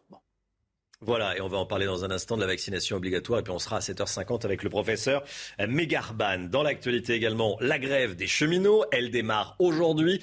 Elle crée beaucoup de, colère hein, chez les clients de la SNCF. Les négociations entre euh, syndicats et direction ont échoué hier. La grève commence ce matin en Ile-de-France. Hein. Demain pour les TGV, on le verra dans un instant. Ce matin en Ile-de-France, regardez euh, le trafic aujourd'hui, euh, notamment concernant les, RER, e Chana. Hein. Alors pour le RER, e rien à signaler, mais c'est un peu plus compliqué sur les autres lignes, le RER C ou D. Regardez un train sur trois. On va regarder aussi pour les transiliens. Vous allez voir les lignes qui vous concernent, pas mal de perturbations également. Et puis on va rejoindre Sybille Delette qui est en direct de la gare de Melun avec Mathilde Ibanez, cette gare qui dessert le RERB et la ligne R du Transilien largement touchée donc ce matin. Quel est l'état du trafic et que disent les voyageurs, Sybille? Alors écoutez, en fait les voyageurs qui arrivent ici se tournent tous vers ces deux panneaux euh, qui sont juste ici à l'entrée de la gare. Les panneaux qui indiquent les prochains trains qui vont partir. Vous le voyez, le prochain train pour Paris c'est un RER. E il part à 7h12. Alors il y a des trains hein, qui partent ce matin toutes les 15-20 minutes environ. Le problème c'est surtout une fois arrivé à Paris, les interconnexions sont suspendues donc le train, il est terminus Gare de Lyon, alors qu'habituellement, il continue son chemin euh, vers le nord. Les gens que nous avons euh, croisés ce matin sont globalement assez énervés par ce nouveau euh, mouvement de grève hein, qui les perturbe notamment quand ils doivent se rendre au travail. Mais ce qu'ils nous ont tous confié, c'est qu'ils craignent surtout le retour ce soir, car en cas de grève, en fait, il y a des trains le matin. Les forces sont concentrées le matin pour pouvoir assurer la circulation. Mais le soir, c'est en général beaucoup plus compliqué. Et certains ne savaient même pas comment est-ce qu'ils allaient pouvoir rentrer chez eux ce soir. Merci beaucoup, Sybille Delettre, avec Mathilde Ibanez. Regardez les prévisions de trafic pour le TGV. À partir de demain, euh, de gros soucis sur euh, l'axe sud-est, comme on dit. TGV Atlantique, sud-ouest, normalement, le trafic sera quasi normal. Olivier Dussopt, ministre délégué au compte public, ministre du budget, et Guillaume Perrault, rédacteur en chef de Figaro, du Figaro Vox. Rebonjour à, tous les deux. Euh, cette grève à la SNCF pour réclamer des augmentations de salaire et des primes Covid. monsieur le ministre, comment est-ce que vous jugez ce, mouvement de grève? Est-ce qu'il est légitime, selon vous? Je comprends la, colère des voyageurs. On, est dans une situation de fin d'épidémie, en tout cas nous le souhaitons, malgré l'incertitude. Les Français sont fatigués, ils souhaitent aussi profiter de leurs vacances. Et, la grève intervient le premier week-end de vacances. Donc c'est compréhensible que les voyageurs soient, soient agacés par ce mouvement. Alors que vous compreniez la colère des, voyageurs, j'ai peu de difficultés à l'imaginer. Qu'est-ce que vous pensez du mouvement de grève? Quand, on comprend la colère, c'est qu'on ne partage pas le mouvement de grève, mmh. Tout simplement. Je pense que c'est un mauvais moment et, une mauvaise raison. Guillaume Cette grève est honteuse. Je ne trouve pas d'autres mots pour la qualifier. Vu l'état général du pays, vu la fatigue effectivement des Français, les attentes légitimes des usagers, et puis surtout, il y a un art de se rendre odieux au pays. Et cet art, euh, les syndicats de la SNCF le maîtrisent parfaitement puisque ça fait des décennies, des décennies, que les Français sont pris en otage de cette façon au pire moment pour eux. C'était déjà le cas il y a plus de 30 ans, en 86, 87, on avait déjà vécu ce genre de choses. Et si vous regardez le nombre de jours de grève que totalise la SNCF par rapport au, nombre, globaux à l'échelle du pays, c'est très impressionnant. Et pourquoi? Parce qu'ils ne risquent rien. Hmm. Donc, s'ils voulaient militer pour une privatisation radicale et brutale euh, des chemins de fer français, il ne s'y prendrait pas autrement. Ce sont les, meilleurs propagandistes de, de, la privatisation, de, la SNCF. Euh, L'État reprend, Monsieur le ministre, l'État reprend à son compte 35 milliards d'euros de dettes de la SNCF. Hein. C'est vous qui. Euh, c'est le cas sur le cas, hein. effectivement. Ce qui veut dire, très concrètement, que si l'État n'était pas là, si les Français ne euh, payaient pas pour la dette de la SNCF, et notamment pour leurs conditions de travail et tout ça, la SNCF aurait coulé depuis belle lurette. Tout à l'heure, vous, recevrez Elisabeth Borne. C'est oui, qui, enfin, c'est Laurence Ferrari, mais oui, dans la matinale. Parce qu'elle était ministre du Travail, euh, ministre des Transports, pardon, a, mené la réforme de la SNCF, à la fois une réforme euh, du statut, une réforme de l'organisation euh, du groupe, et ça s'est accompagné d'une reprise de dette pour permettre à la SNCF de, faire face. C'est un sacré cadeau. je ne sais pas si c'est un cadeau, mais en tout cas, c'est un sacré accompagnement. Et l'année dernière, pendant la, la période de crise, lorsque le trafic avait été arrêté, l'État a aussi répondu présent, puisqu'au-delà de la recapitalisation, nous avons accompagné euh, la SNCF pour faire face à l'arrêt du trafic, mmh. quasi-arrêt du trafic, et, l'accompagner dans cette période de crise. Et, effectivement, l'État euh, tient à bout de bras euh, un, groupe qui est la SNCF aujourd'hui. L'État tient à bout de bras ce groupe. Donc, les syndicalistes de la SNCF, les grévistes, sont indignes de la situation et de cette aide fournie par l'État et donc par l'argent des Français. Je, n'utilise que rarement des, mots aussi si brutaux que ceux, que vous venez d'utiliser. Mais, mais, je l'ai dit, c'est une mauvaise grève au mauvais moment. Et je comprends que les, voyageurs soient exaspérés, ils ont envie de profiter euh, de la période de Noël, ils ont envie de rentrer dans leur famille. Hum, quelle image ça donne avec l'arrivée des, trains italiens samedi? La France, qui, euh, les TGV marchent pas, bon, on va prendre les, trains italiens. Hein. C'est une raison de plus de considérer que c'est une mauvaise grève. Vous pourriez monter dans un train italien, vous? Le train italien, euh, notamment Trenitalia, va circuler sur l'axe Paris-Lyon. Voilà. C'est celui que j'utilise pour rentrer chez moi. Alors, est-ce que vous allez le tester? Non, pas ce week-end. Et, mais vous pourriez? Pourquoi pas? Pourquoi pas Si ça correspond à mes horaires et, et aux besoins, c'est un train ça va se terminer comme ça. Euh, oui, je, je, Les Français vont dire stop. On, a, on, paye pour, euh, pour, pour la dette. On n'a pas de train quand on veut partir en vacances et qu'on est crevé parce que voilà, on est fatigué, crevé.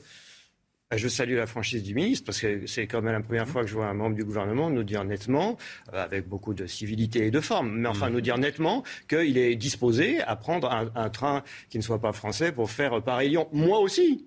Moi aussi, de plus en plus, quand je vois ça. en 2021. Hein. Oui. Pardonnez-moi, mais jusqu'à présent, il n'y en avait pas. Bien sûr. Euh, bien sûr. pour ça que personne ne le disait. Mais...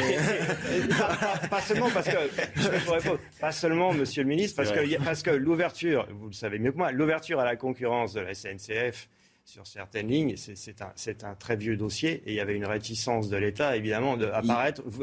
Il, il, y a, il y a un aller-retour, enfin, il, y a, il y a une liaison euh, Paris-Lyon euh, ou Lyon-Paris toutes les demi-heures, heures de pointe, toutes les heures par la SNCF.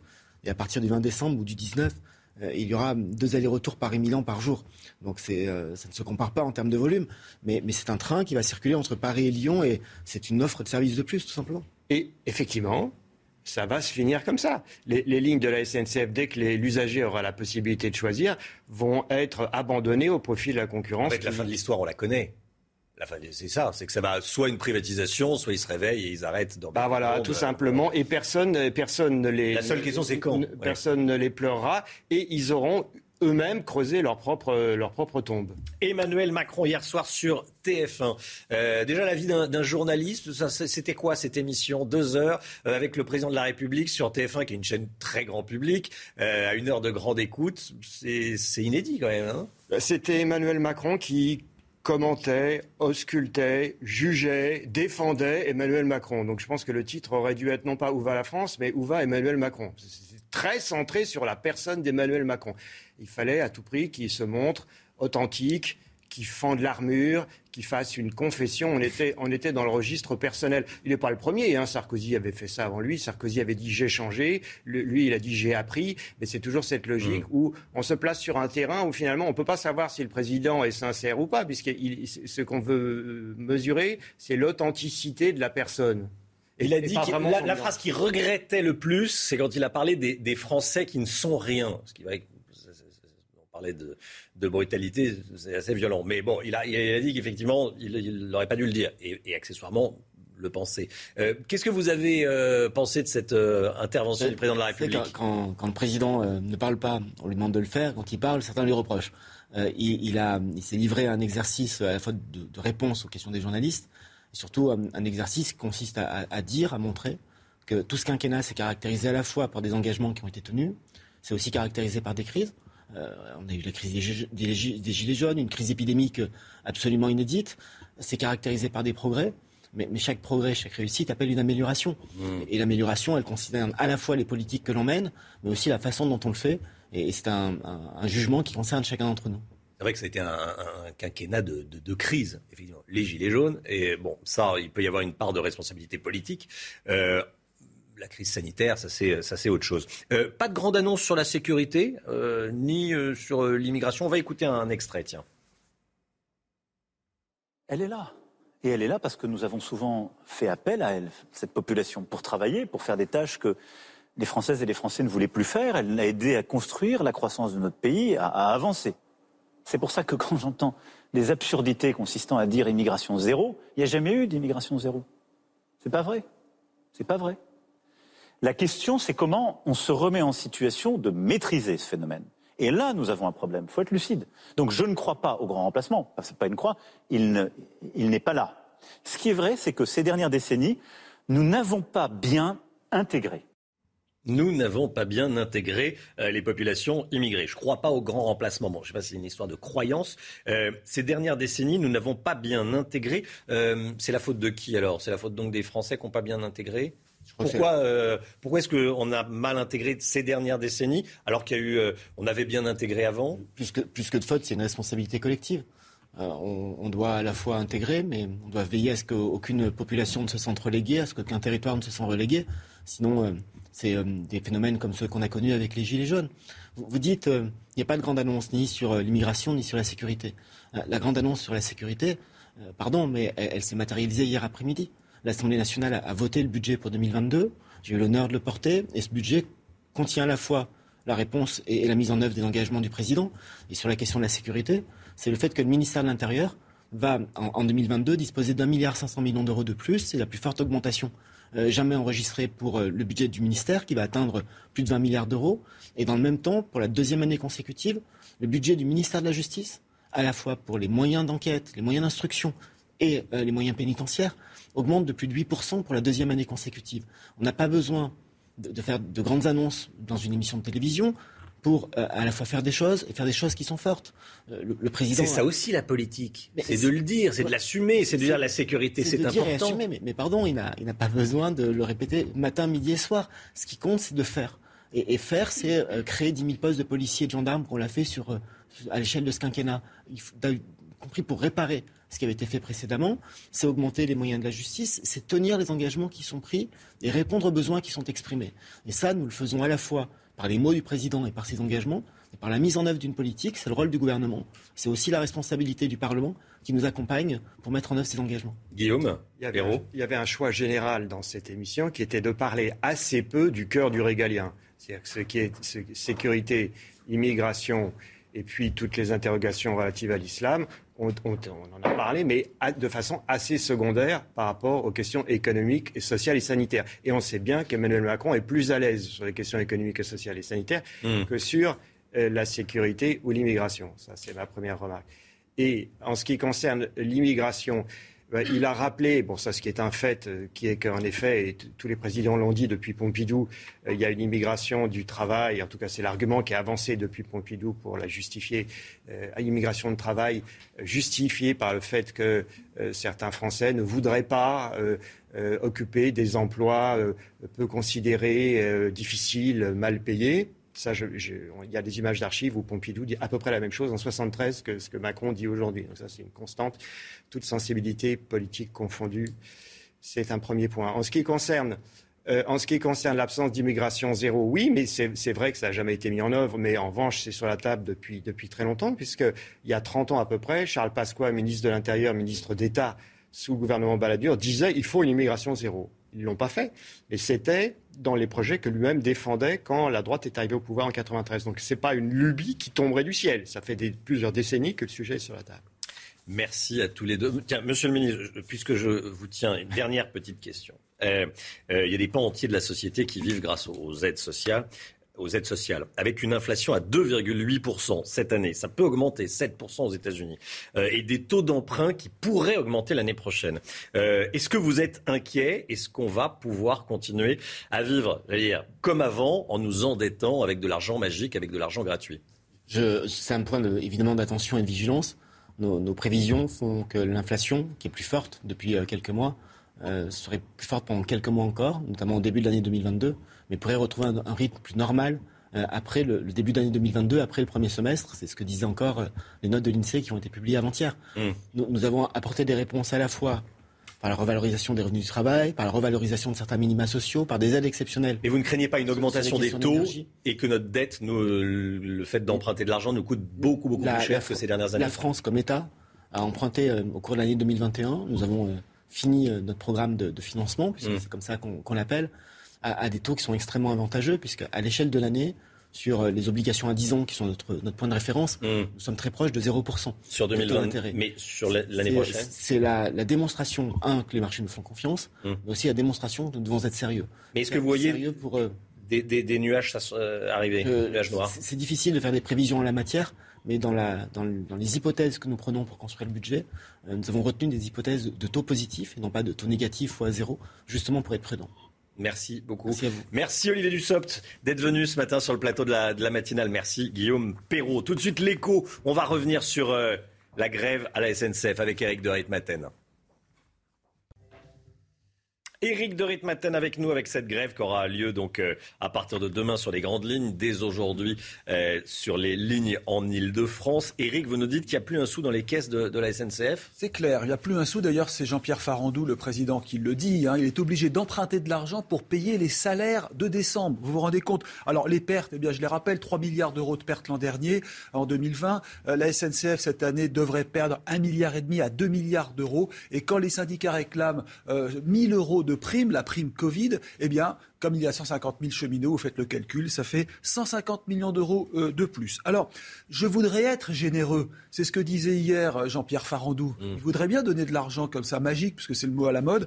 Mais le problème, c'est qu'il n'y a plus de sous. Alors, Olivier Dussopt, peut-être le, pré le préciser tout à l'heure, mais vous avez 10 milliards l'année prochaine qui vont être versés à la SNCF de la part de l'État, et donc c'est le contribuable, pour recapitaliser une nouvelle fois la SNCF. Rappelons que l'an dernier, ou en 2020 pour être très précis, c'était 25 milliards. Donc c'est vraiment un trou euh, sans fin. L'État reprend à sa charge 35 milliards de dettes de la SNCF. Ben voilà, donc ouais, c'est ouais, les fameux cadeau, hein. 25 plus 10, mmh. exactement. Jean-Pierre Farandou a dit aussi hier, 2022 sera l'année du client. C'est très gentil de le dire, bravo, sauf que c'est mal parti, puisque là, le client euh, se trouve complètement lésé. Moi, je dirais une chose, c'est que l'État qui veut montrer son autorité devrait exercer ce pouvoir autoritaire, si on peut dire, en mettant un service 100% assuré au moment des fêtes de Noël. Ce serait une sorte de réquisition. Voilà, 100% du service, quoi qu'il en coûte. Et ça, les Français seraient reconnaissants. 7h18, les sports tout de suite, avec euh, un beau parcours pour les handballeuses, vous allez voir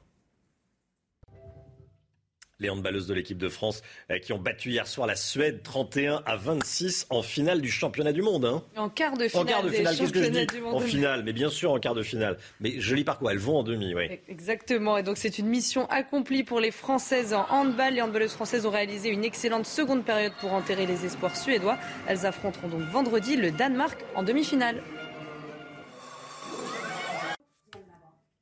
7h19. On va prendre la, la voiture avec euh, Pierre Chasseret, comme tous les matins. Bonjour Pierre. Bonjour Romain. Euh, vous nous dites que plus personne ne respecte le code de la route dans le cœur des centres-villes, sauf les automobilistes. sauf les automobilistes. On en parle dans, dans un instant. À tout de suite. Rendez-vous avec Pascal Pro dans l'heure des pros, du lundi au vendredi de 9h à 10h30.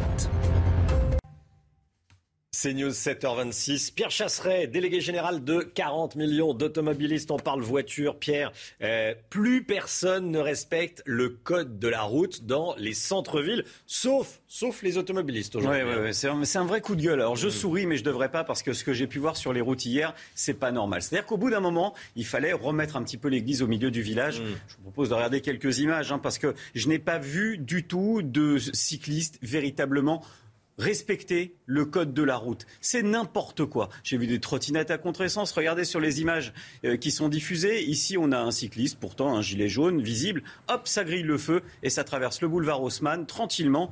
C'est vrai qu'il y a très peu de voitures boulevard mmh. Haussmann.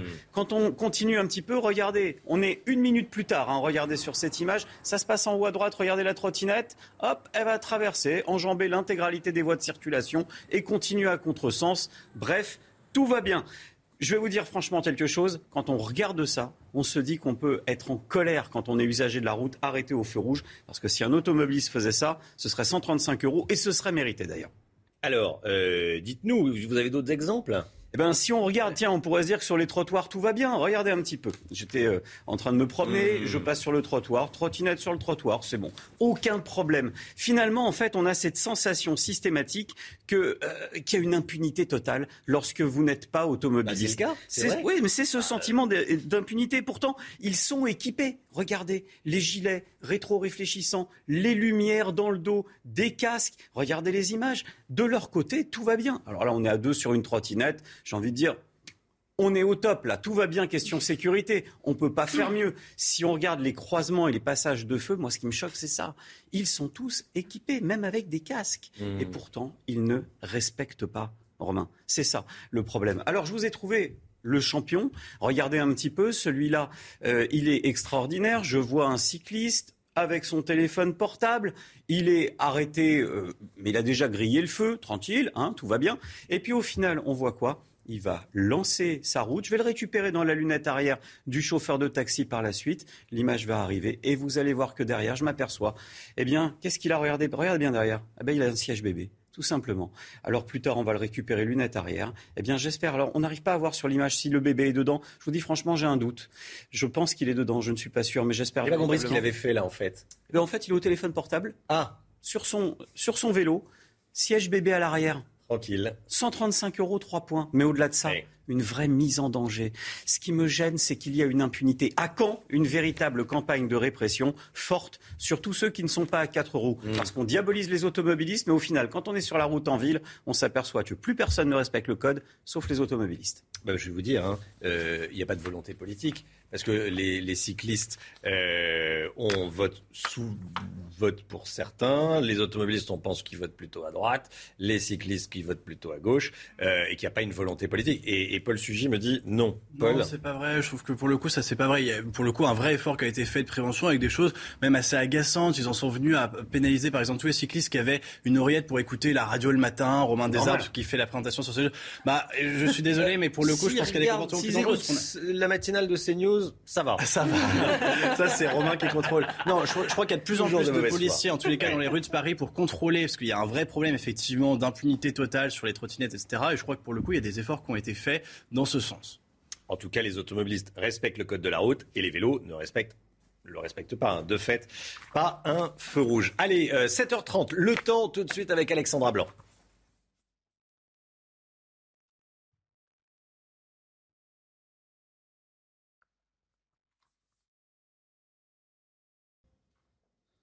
Alexandra, vous nous emmenez à Ajaccio. Oui, où le soleil sera bel et bien au rendez-vous. En moyenne 15 à 17 degrés aujourd'hui encore. C'est des conditions météo très agréables, presque printanières, un petit peu à l'image d'hier. Alors ce matin, comme les jours précédents, on a du brouillard le matin, brouillard localement givrant le long de la Garonne, un temps très brumeux, très nuageux en allant vers le Val de Saône ou encore les régions du Nord. Plein soleil dans le sud et dans l'après-midi, eh bien, même type de conditions avec néanmoins une amélioration par la Bretagne avec le retour d'un petit peu de vent. Cela a tendance à dégager le ciel, donc quelques petits troué entre la Vendée et les Charentes.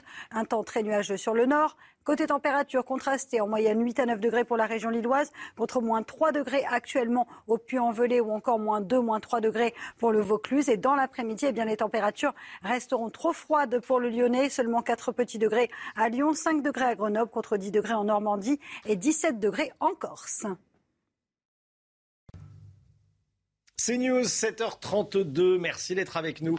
On est le jeudi 16 décembre. Restez bien avec nous dans la prochaine heure, dans les prochaines heures et dans la prochaine demi-heure. La vaccination obligatoire, on semble s'y diriger. C'est en tout cas ce qu'a dit le président de la République. On sera avec le professeur Megarban avec nous à 7h50, chef du service réanimation à l'hôpital Lariboisière à Paris. La politique avec vous, Jérôme Béglé. Bonjour Jérôme. Vous avez évidemment regardé le président de la République hier soir. Vous allez nous dire ce que vous en avez pensé. Et puis la série Dexter New Blood revient ce soir sur Canal+. On va en parler avec Olivier Benkemoun.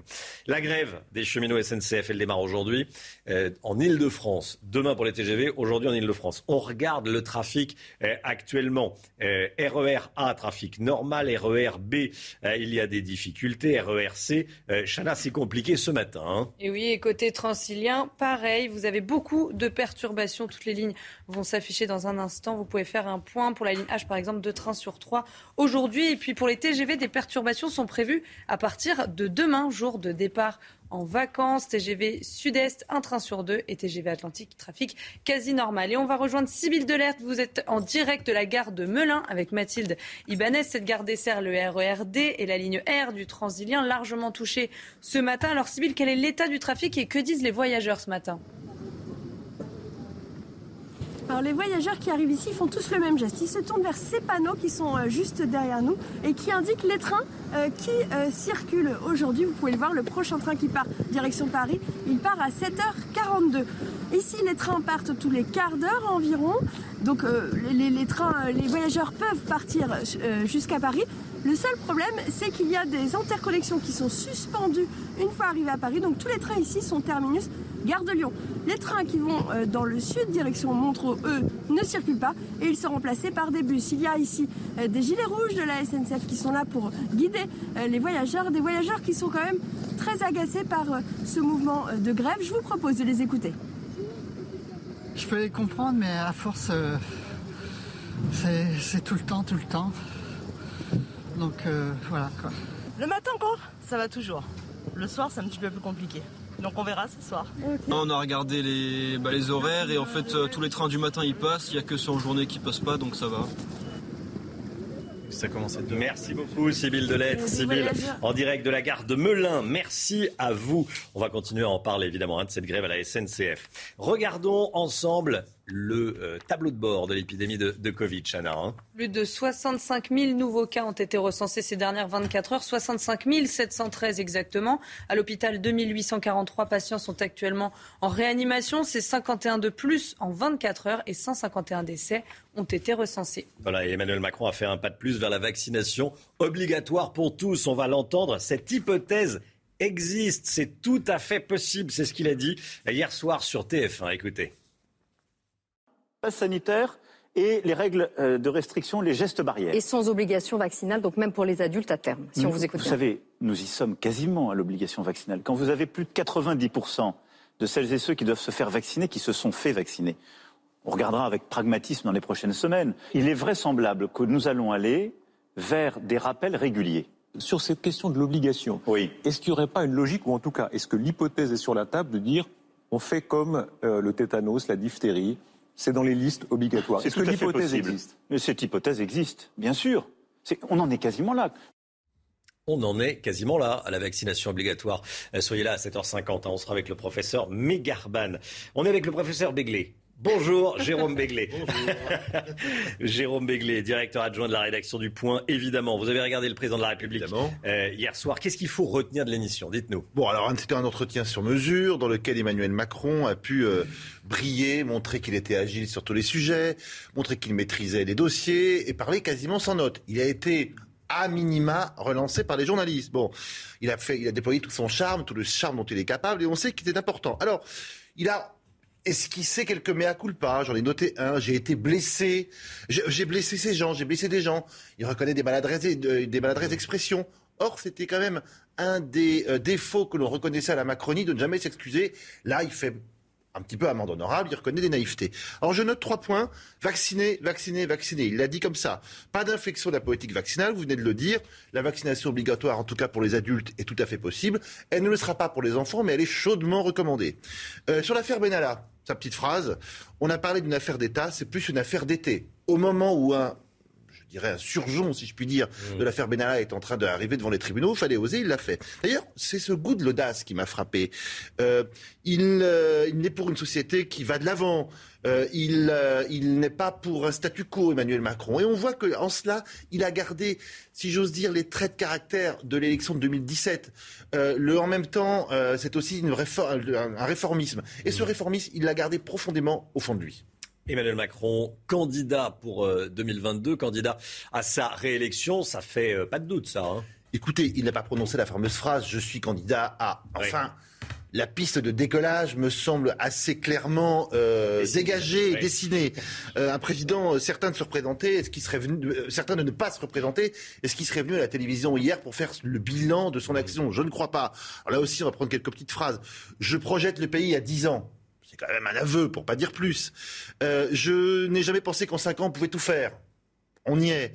Euh, il a aussi euh, annoncé deux, trois réformes. Par exemple, la plus importante, celle des régimes spéciaux. On sait que ça a été un peu le, canard boiteux de, ce quinquennat. Il y avait un projet qui était sur la table, puis il a été remballé, puis est venue la crise des Gilets jaunes, puis est venue la crise sanitaire. Là, il dit en gros, on va passer de 42 régimes spéciaux à 3 pour les retraites, j'entends. Un pour les salariés du privé, un pour la fonction publique et un pour les indépendants on sent bien qu'il va pas le faire en trois mois. C'est quelque chose qui prendra en tout cas les premiers mois, les premières années du prochain quinquennat.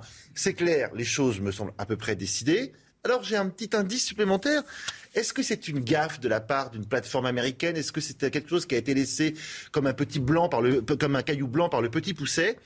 On annonce pour le 17 février, le jeudi 17 février, un livre aux éditions de l'Aube intitulé Ma France, signé d'un certain Emmanuel Macron, à moins qu'il soit deux dans le pays à avoir des préoccupations comme celle-ci, ce serait même un livre de 160 pages qui serait vendu 12 euros. 17 février, mi-février, on annonce la candidature officielle du président pour entre la fin janvier et la mi-février. Ça colle. Allez, à mon avis, je mets un petit billet sur la table, il sera candidat. Il sera candidat. Oui, vous prenez pas euh, Ouais, beaucoup, de, beaucoup de risques. Après, Certes. après, on ne sait pas. euh, Il y a plein de choses. hein. Il y a des candidats qui ne se sont pas représentés ou qui ne se sont pas présentés tout court parce que euh, leur femme voulait pas qu'ils soient euh, candidats. Il y, y a plein de choses à prendre en compte. A priori, effectivement, ça semble plutôt, plutôt clair. Mais il a dit que sa réflexion n'était pas totalement terminée. Voilà, bon. Merci beaucoup. Merci beaucoup, Jérôme. Éric de Ritmaten, on va parler argent avec vous, les Français. Épargne, le bas de laine continue de gonfler, de gonfler, de gonfler. C'est tout de suite. Éric de Ritmaten, c'est jamais bon signe hein, quand on épargne. Et quand on épargne un peu trop, ça veut dire qu'on a peur. Exact. Alors les Français feraient mieux de consommer, hein, je vous le dis tout de suite, et c'est ce qui se dit d'ailleurs à Bercy, parce que l'argent euh, continue de s'accumuler sur les comptes en banque. Ça paraît paradoxal au moment où les gens ont du mal parce que boucler les fins de mois, mais c'est la réalité. Depuis le début de la crise, si on fait l'addition, 200 milliards d'euros au total ont été mis de côté. C'est le chiffre qui arrivera euh, fin décembre selon la Banque de France. Alors ce qui est important, c'est pas forcément chiffre, c'est la surépargne. Rien qu'au mois euh, de, au troisième trimestre, ce sont 6 milliards de plus qui ont été encore mis de côté. Et quand on regarde les chiffres, c'est très facile, on va tout comprendre. Cette surépargne, c'est-à-dire ce qu'on met en plus de côté, ce qu'on mettait en temps normal, parce que tout le monde épargne toujours, eh bien on en est à 169 milliards d'euros en plus de la normale. Ça, c'était octobre 2021. Si on regarde ce que c'était en mars 2020, au moment où la crise Covid démarrait, il y avait 20 milliards d'épargne en plus, si vous voulez, que la normale. Voilà les chiffres, la réalité des chiffres. Taux d'épargne, 21%, c'est un record, toute catégorie. D'après le ministère des Comptes publics, on devrait redescendre à 16% euh, l'année prochaine. Mais il y a quand même un phénomène, c'est cette surépargne qui enrichit les banques. C'est vrai que les banques regardent ce pactole avec envie parce que cet argent, il dort et il pourrait être placé et rapporté. En attendant, bien c'est les banques qui gèrent tout ça. Oui, c'est ça. C'est-à-dire que si cet argent est dépensé, ça va faire repartir encore plus l'économie. Complètement, complètement. Là, vous avez raison. Alors, c'est une question de confiance, tout simplement. Mais les Français étaient partis pour faire la fête. Ils voulaient partir en vacances. C'était plutôt bien orienté puisque la crise se terminait. Et puis voilà que de nouveau, restrictions, contraintes, difficultés. Euh, foutez la paix aux Français. Vous vous souvenez de ce que disait euh, Georges Pompidou? Ah on, était quand même très très très très jeunes. mais, c'est vrai qu'aujourd'hui, ils, sont, aujourd'hui ils sont servis. Les contraintes, la peur, les doutes sur le futur, la SNCF qui se met en grève, pas vraiment envie de consommer. Alors, un chiffre intéressant, c'est l'OFCE, qui est l'Office français des conjonctures économiques. Si l'argent, la surépargne dont je vous parlais, si seulement un cinquième de cette somme était utilisée, la, croissance l'an prochain, en 2022, passerait à 6%. Là, actuellement, on a prévu 4%, dit-on, à l'INSEE. 6% de croissance. On va faire 6-7 en 2021. La France, à la limite, serait sauvée, indépendamment des problèmes de dette, de, de, déficit, etc. Mais je vais terminer par un point. Emmanuel Macron a eu raison la semaine dernière de dire que vraiment la cinquième vague met un coup au moral des Français. Parce que ça, c'est vraiment la réalité. Avec cette crise, il disait la semaine dernière, il y a un côté vraiment jour sans fin. Et le jour sans fin, c'est vrai que c'est très mauvais pour la confiance, c'est très mauvais pour la consommation. L'attentisme, il n'y a rien de pire. Pour motiver un pays et pour consommer, il faudrait vraiment que la confiance et la joie reviennent. Pour l'instant, c'est vrai que la cigale n'a pas encore vraiment envie de chanter. Tremblay, 7h43, Dexter. On va parler de Dexter. C'est l'une des séries qui euh, fait le plus peur, qui est la plus, je trouve, traumatisante. Elle revient sur Canal+. On va en parler avec Olivier Benkemoun. Ne me regardez pas comme ça, vous m'inquiétez, Olivier. Il y aura du sang. Il y aura du sang. Dexter est de retour, le célèbre tueur en série est de retour à la télévision euh, à partir de ce soir sur Canal. Hein. Ouais, peut-être que vous vous souvenez pas directement de ce qu'a dit Georges Pompidou, mais peut-être qu'il y a huit ans, vous vous souvenez, euh, la fin de la, la, saison 8 de Dexter, les gens hurlaient contre leur télé, ils étaient en colère. Fin totalement ratée. Après 96 épisodes, ils étaient, euh, ils étaient fâchés. Fait assez unique, donc les auteurs de la série et les producteurs se sont dit on va refaire, on va refaire. Alors ils ont pris le temps, 8 ans, pour faire ressurgir leur personnage qu'ils n'avaient fort heureusement pas tout à fait euh, tué. Allez, on regarde quelques images.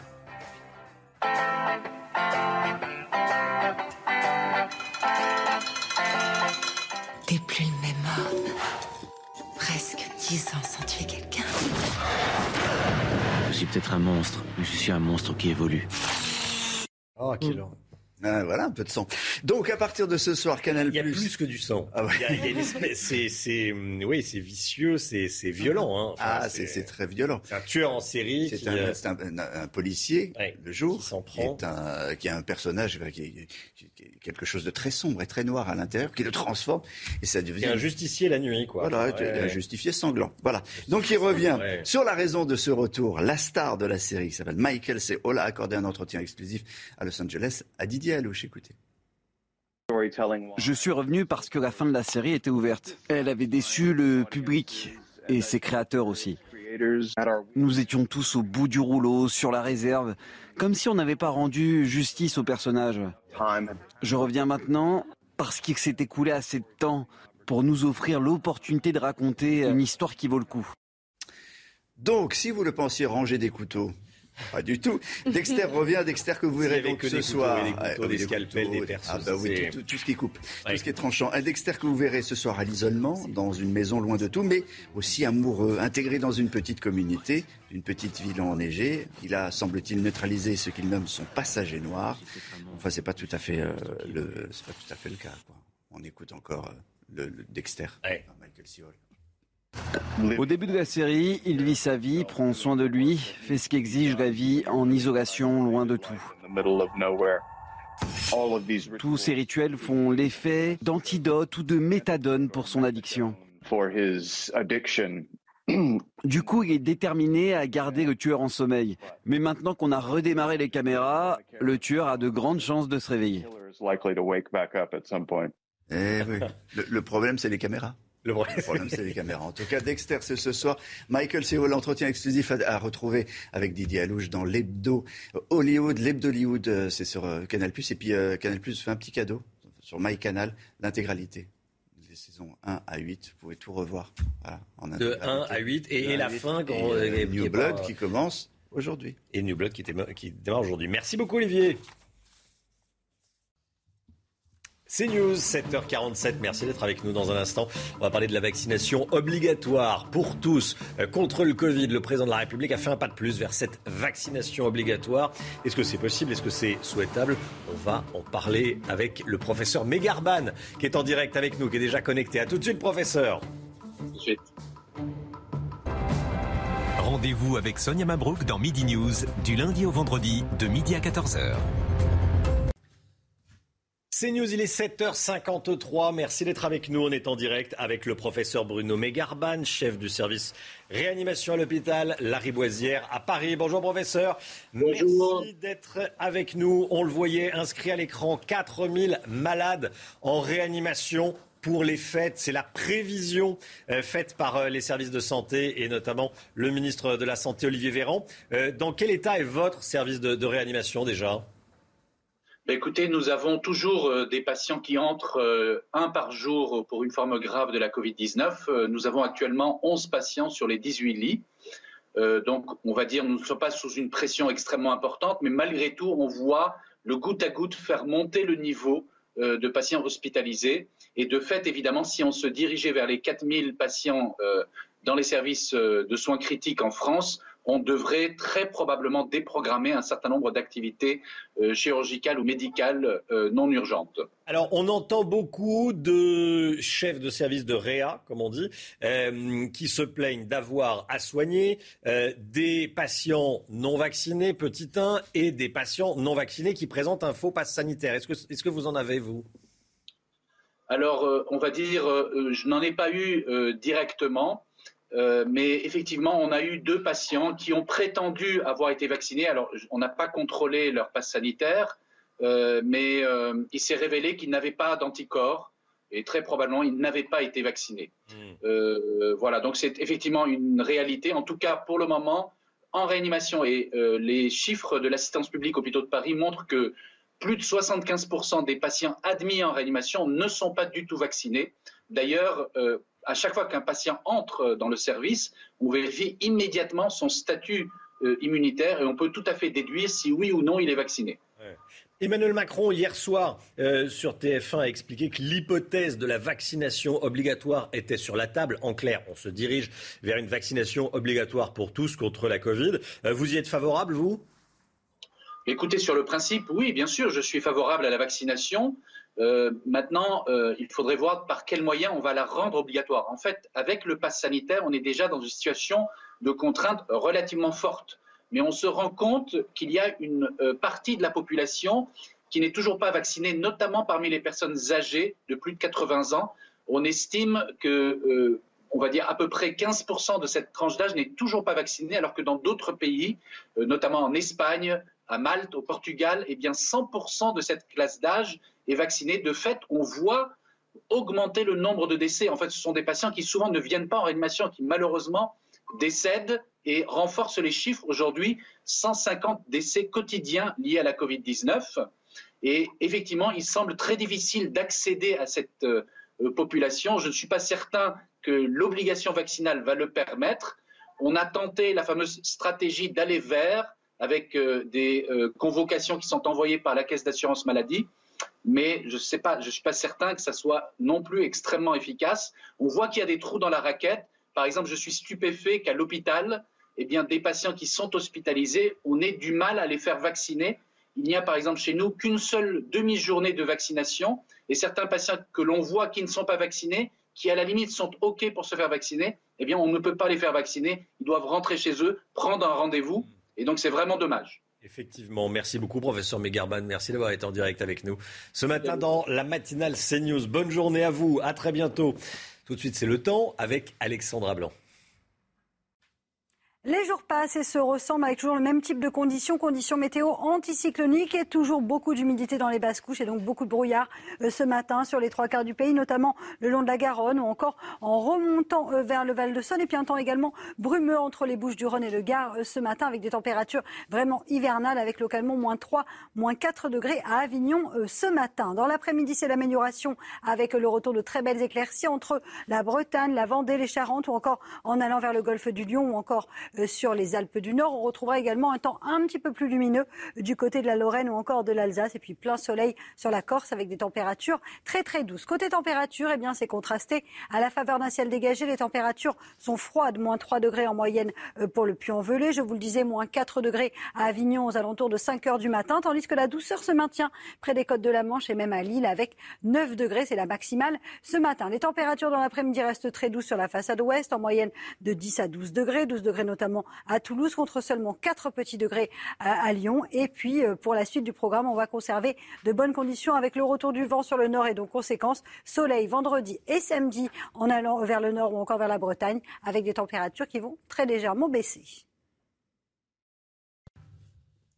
C'est News, il est 7h59. Bienvenue à tous. Merci d'être avec nous. On est le jeudi 16 décembre. Emmanuel Macron fait un pas de plus vers la vaccination obligatoire pour tous contre la Covid. Pour le président de la République, l'hypothèse existe et c'est tout à fait possible qu'on aille vers cette vaccination obligatoire. Vous allez l'entendre. Dans l'actualité également, la grève des cheminots à partir d'aujourd'hui. Les franciliens ont des difficultés pour aller travailler ce matin. On va retrouver Sybille Delettre en direct de la gare de Melun. À tout de suite. Et puis la compagne de Cédric Jubilard est toujours en garde à vue ce matin. Garde à vue prolongée. On sera avec Sandra Buisson, évidemment du service police-justice de CNews. Euh, à tout de suite, Sandra. La vaccination obligatoire pour tous, c'est une hypothèse qui existe, qui est tout à fait possible, a dit Emmanuel Macron hier soir sur TF1. On y revient avec Johan Giametta d'Angelo. Regardez. Faut-il imposer la vaccination contre la Covid-19 à tous? Interrogé sur le sujet hier soir, Emmanuel Macron n'a pas totalement refermé la porte à cette hypothèse. Mais cette hypothèse existe, bien sûr. Nous y sommes quasiment à l'obligation vaccinale. Quand vous avez plus de 90% de celles et ceux qui doivent se faire vacciner qui se sont fait vacciner, on regardera avec pragmatisme dans les prochaines semaines. 90% des Français éligibles vaccinés et appelé par le président à recevoir une dose de rappel dès que possible. Des rappels de vaccins qui pourraient se faire à intervalles réguliers. Au sujet des enfants, Emmanuel Macron demande aux parents de se montrer responsables, tout en écartant la piste d'une obligation vaccinale. Je pense que c'est souhaitable. Après, c'est le choix des parents. Donc il n'y a pas d'obligation euh, de vaccination à terme Non, nous n'avons pas aujourd'hui mis d'obligation. Et je pense qu'il faut informer les parents. Emmanuel Macron dit également reconnaître la fatigue des Français et promet que le pass sanitaire ne sera pas en place indéfiniment. Paul Sugy, Jérôme Béglé euh, avec nous. Euh, c'est clair, on a vu un, candidat, hein, Jérôme. Oui, appelons les choses par leur nom. Hmm. On a vu quelqu'un qui justifiait son bilan, qui l'expliquait, qui essayait d'en corriger les zones d'ombre et puis qui se projetait à 5 ans pour la réforme des retraites, à 10 ans pour la réforme du pays, euh, qui avait des ambitions à long terme pour la France et qui prétend qu'il n'a jamais pensé qu'on pouvait réformer la France en 5 ans. Avec ça, s'il n'est pas candidat, c'est que je ne comprends plus rien. Paul, Sugy, euh, il y avait peu sur le régalien, comme on dit, la sécurité, l'immigration. Hein. Oui, c'est pour ça qu'on n'a pas vu seulement un candidat, mais le candidat. On a retrouvé l'Emmanuel Macron de 2017, celui qui parle à un camp qu'il a très bien identifié, c'est-à-dire, soyons clairs, pas la France qui est la plus inquiète, euh, ni sur son avenir, ni sur même la perspective euh, d'un changement civilisationnel. C'est pour ça que la sécurité, le régalien, l'immigration n'étaient pas les thèmes qui a le plus, le plus convoqué hier soir. Il ne veut pas donner l'impression d'être à la remorque de ses adversaires C'est lui qui donne le ton, les thèmes, les priorités et qui nous parle de ce qu'il connaît le mieux, c'est-à-dire de lui-même. Merci euh, à tous les deux. La grève des cheminots, euh, à partir de ce matin en Ile-de-France, si vous prenez le train en Ile-de-France, vous avez, vous avez peut-être des difficultés. Euh, aujourd'hui, on va regarder l'état du trafic RER A, B, C, D, E. Il y a des difficultés. voici pour l'état du trafic ce matin. Des difficultés également sur les lignes transiliennes, hein, Chana. Oui, on va voir les lignes s'afficher. Elles sont toutes, pratiquement toutes perturbées. Et puis, on va rejoindre Sybille Delette qui est en direct de la gare de Melun avec Mathilde Ibanez. Alors cette gare dessert les RER B et la ligne R du Transilien largement touchée donc ce matin par ces perturbations. Quel est l'état du trafic et que disent les voyageurs, Sybille? Alors écoutez, Chana, un train sur trois annoncé. Dans les faits, un train tous les quarts d'heure ici, ce qui fait que ça circule pas trop mal. Les seuls problèmes, c'est que les interconnexions sont suspendues dans Paris. Donc tous les trains sont terminus ici à Gare de Lyon. Il y a aussi des soucis pour le côté sud de la ligne. Les trains qui vont vers Montreux sont tous annulés et remplacés euh, par des bus. Côté voyageurs, on relativise. Certains euh, sont quand même agacés de cette situation et de ces perturbations. Je vous propose de les écouter. Bah déjà j'ai pas eu mon train pour venir jusqu'ici donc ça a été un peu compliqué et là je vais à Paris donc j'espère que j'aurai pas de problème. Je peux les comprendre mais à force euh, c'est tout le temps, tout le temps. Ce que je peux vous dire, c'est que ici, euh, les passagers craignent surtout le retour ce soir, car les trains ont été euh, et les conducteurs ont été mobilisés ce matin. Mais le risque, c'est qu'il y ait des gros problèmes sur la ligne en fin de journée. Merci beaucoup, Sybille Delettre, en direct de la gare de, Melun. Beaucoup de colère, hein, évidemment. Euh, on le disait avec Eric de Ritmaten et avec le ministre des Comptes publics, ministre du Budget, qui était avec nous à, 7 heures. Euh, la France, l'État a récupéré 35 milliards de dettes de la SNCF. On a fait ce cadeau à la SNCF. Et voilà comment on nous remercie. Jérôme Béglé.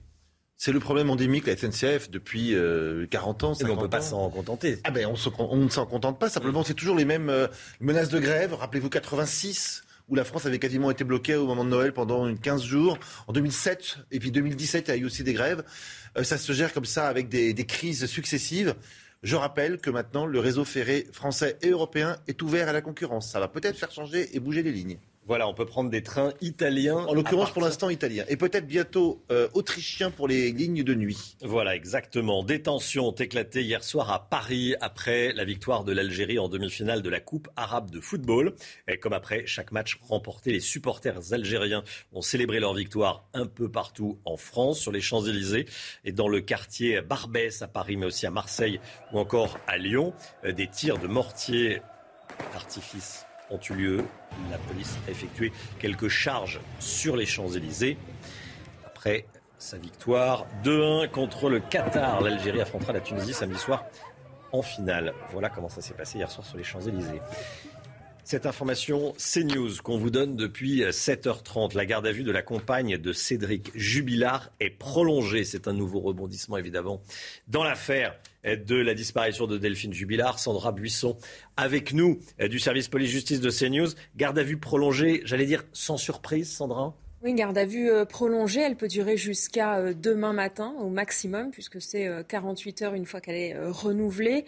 Elle est en garde à vue, cette compagne de Cédric Jubilard, pour recel de cadavres. Alors ça ne veut pas dire qu'elle a été impliquée matériellement dans la dissimulation du corps de Delphine Jubilard, mais les gendarmes de la section de recherche de, Toulouse pensent, cherchent à savoir si cette femme qui a débuté une relation amoureuse avec lui au mois d'avril, si elle a pu eh bien entendre, l'entendre faire euh, des confidences, se confier euh, sur ce qu'il aurait pu faire du corps de sa femme, s'il a pu laisser échapper des indices. Ils vont la pousser dans ses retranchements, notamment parce que ces derniers mois, et notamment à son avocat, elle expliquait qu'elle était convaincue de l'innocence de son compagnon. Elle l'a décrit comme un homme merveilleux, adorable, sauf qu'en juin dernier, quand elle a été entendue pour la première fois sous le statut de témoin, c'était au même moment que la garde à vue de Cédric Jubilard. Eh bien, ça, c'est une information révélée par le Parisien. Pendant cette audition, elle décrivait son compagnon comme bipolaire, pervers narcissique.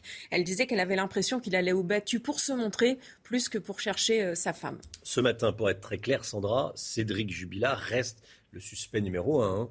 Reste mis en examen pour meurtre sur conjoint. Les juges d'instruction estiment qu'ils ont des indices graves ou concordants, sauf que les avocats de la défense, donc les avocats de Cédric Jubilard, eux, euh, pointent du doigt le fait qu'il n'y a pas de preuves matérielles directes. Ils contestent l'hypothèse d'une dispute violente le soir de la disparition et notamment la fiabilité du témoignage de l'enfant du couple qui était âgé de 6 ans euh, à l'époque, qui dans une première audition n'a rien relevé de notable sur cette soirée-là. Et puis plusieurs mois après, quand il a été réinterrogé.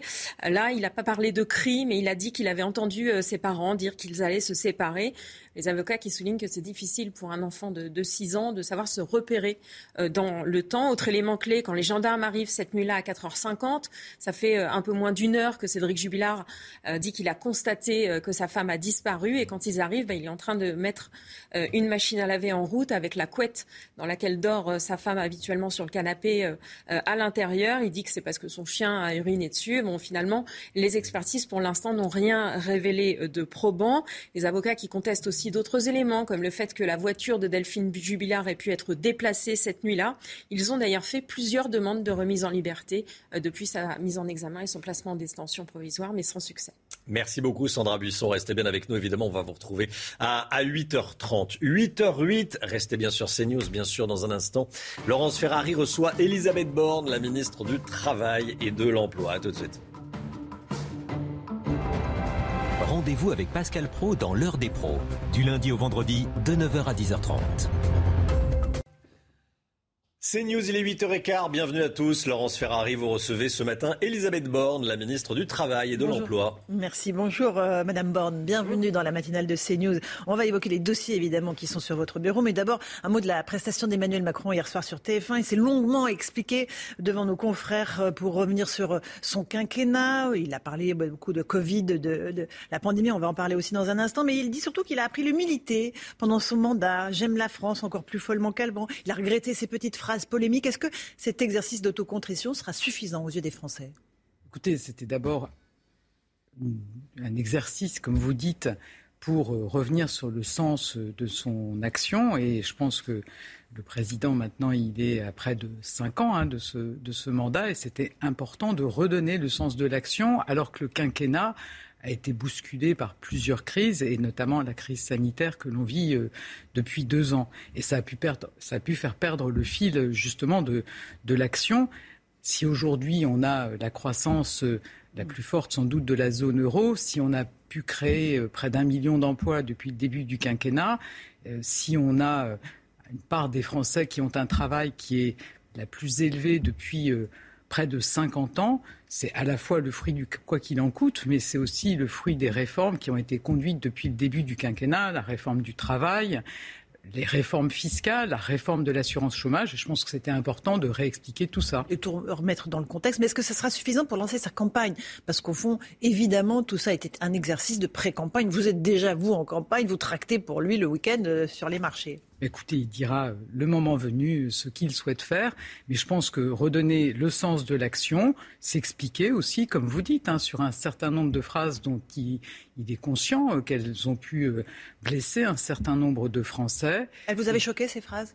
Enfin, je dirais pas ça. Je pense qu'elles ont effectivement elles euh, lui ont été reprochées et c'était important voilà, qu'il montre qu'il est conscient que ça a pu blesser certains Français. Et puis il a insisté hein, sur euh, euh, l'importance de marquer du respect pour tous les Français. C'est un mot qu'il a prononcé à plusieurs reprises, de respect. Et je pense que dans le débat politique, c'est effectivement important. Important parce que d'autres candidats peuvent manquer de respect, soit aux Français, soit euh, à d'autres candidats. Vous voyez, quand on a euh, des discours qui peuvent être très violents, hein, même des meetings qui peuvent être violents, où on voit euh, des choses qui n'ont pas leur place dans notre démocratie, hein, où on fait huer des journalistes, où il y a de la violence sur des, militants antiracistes, bah, je pense que c'est important de redire ce que doit être le débat politique. C'est un débat d'idées.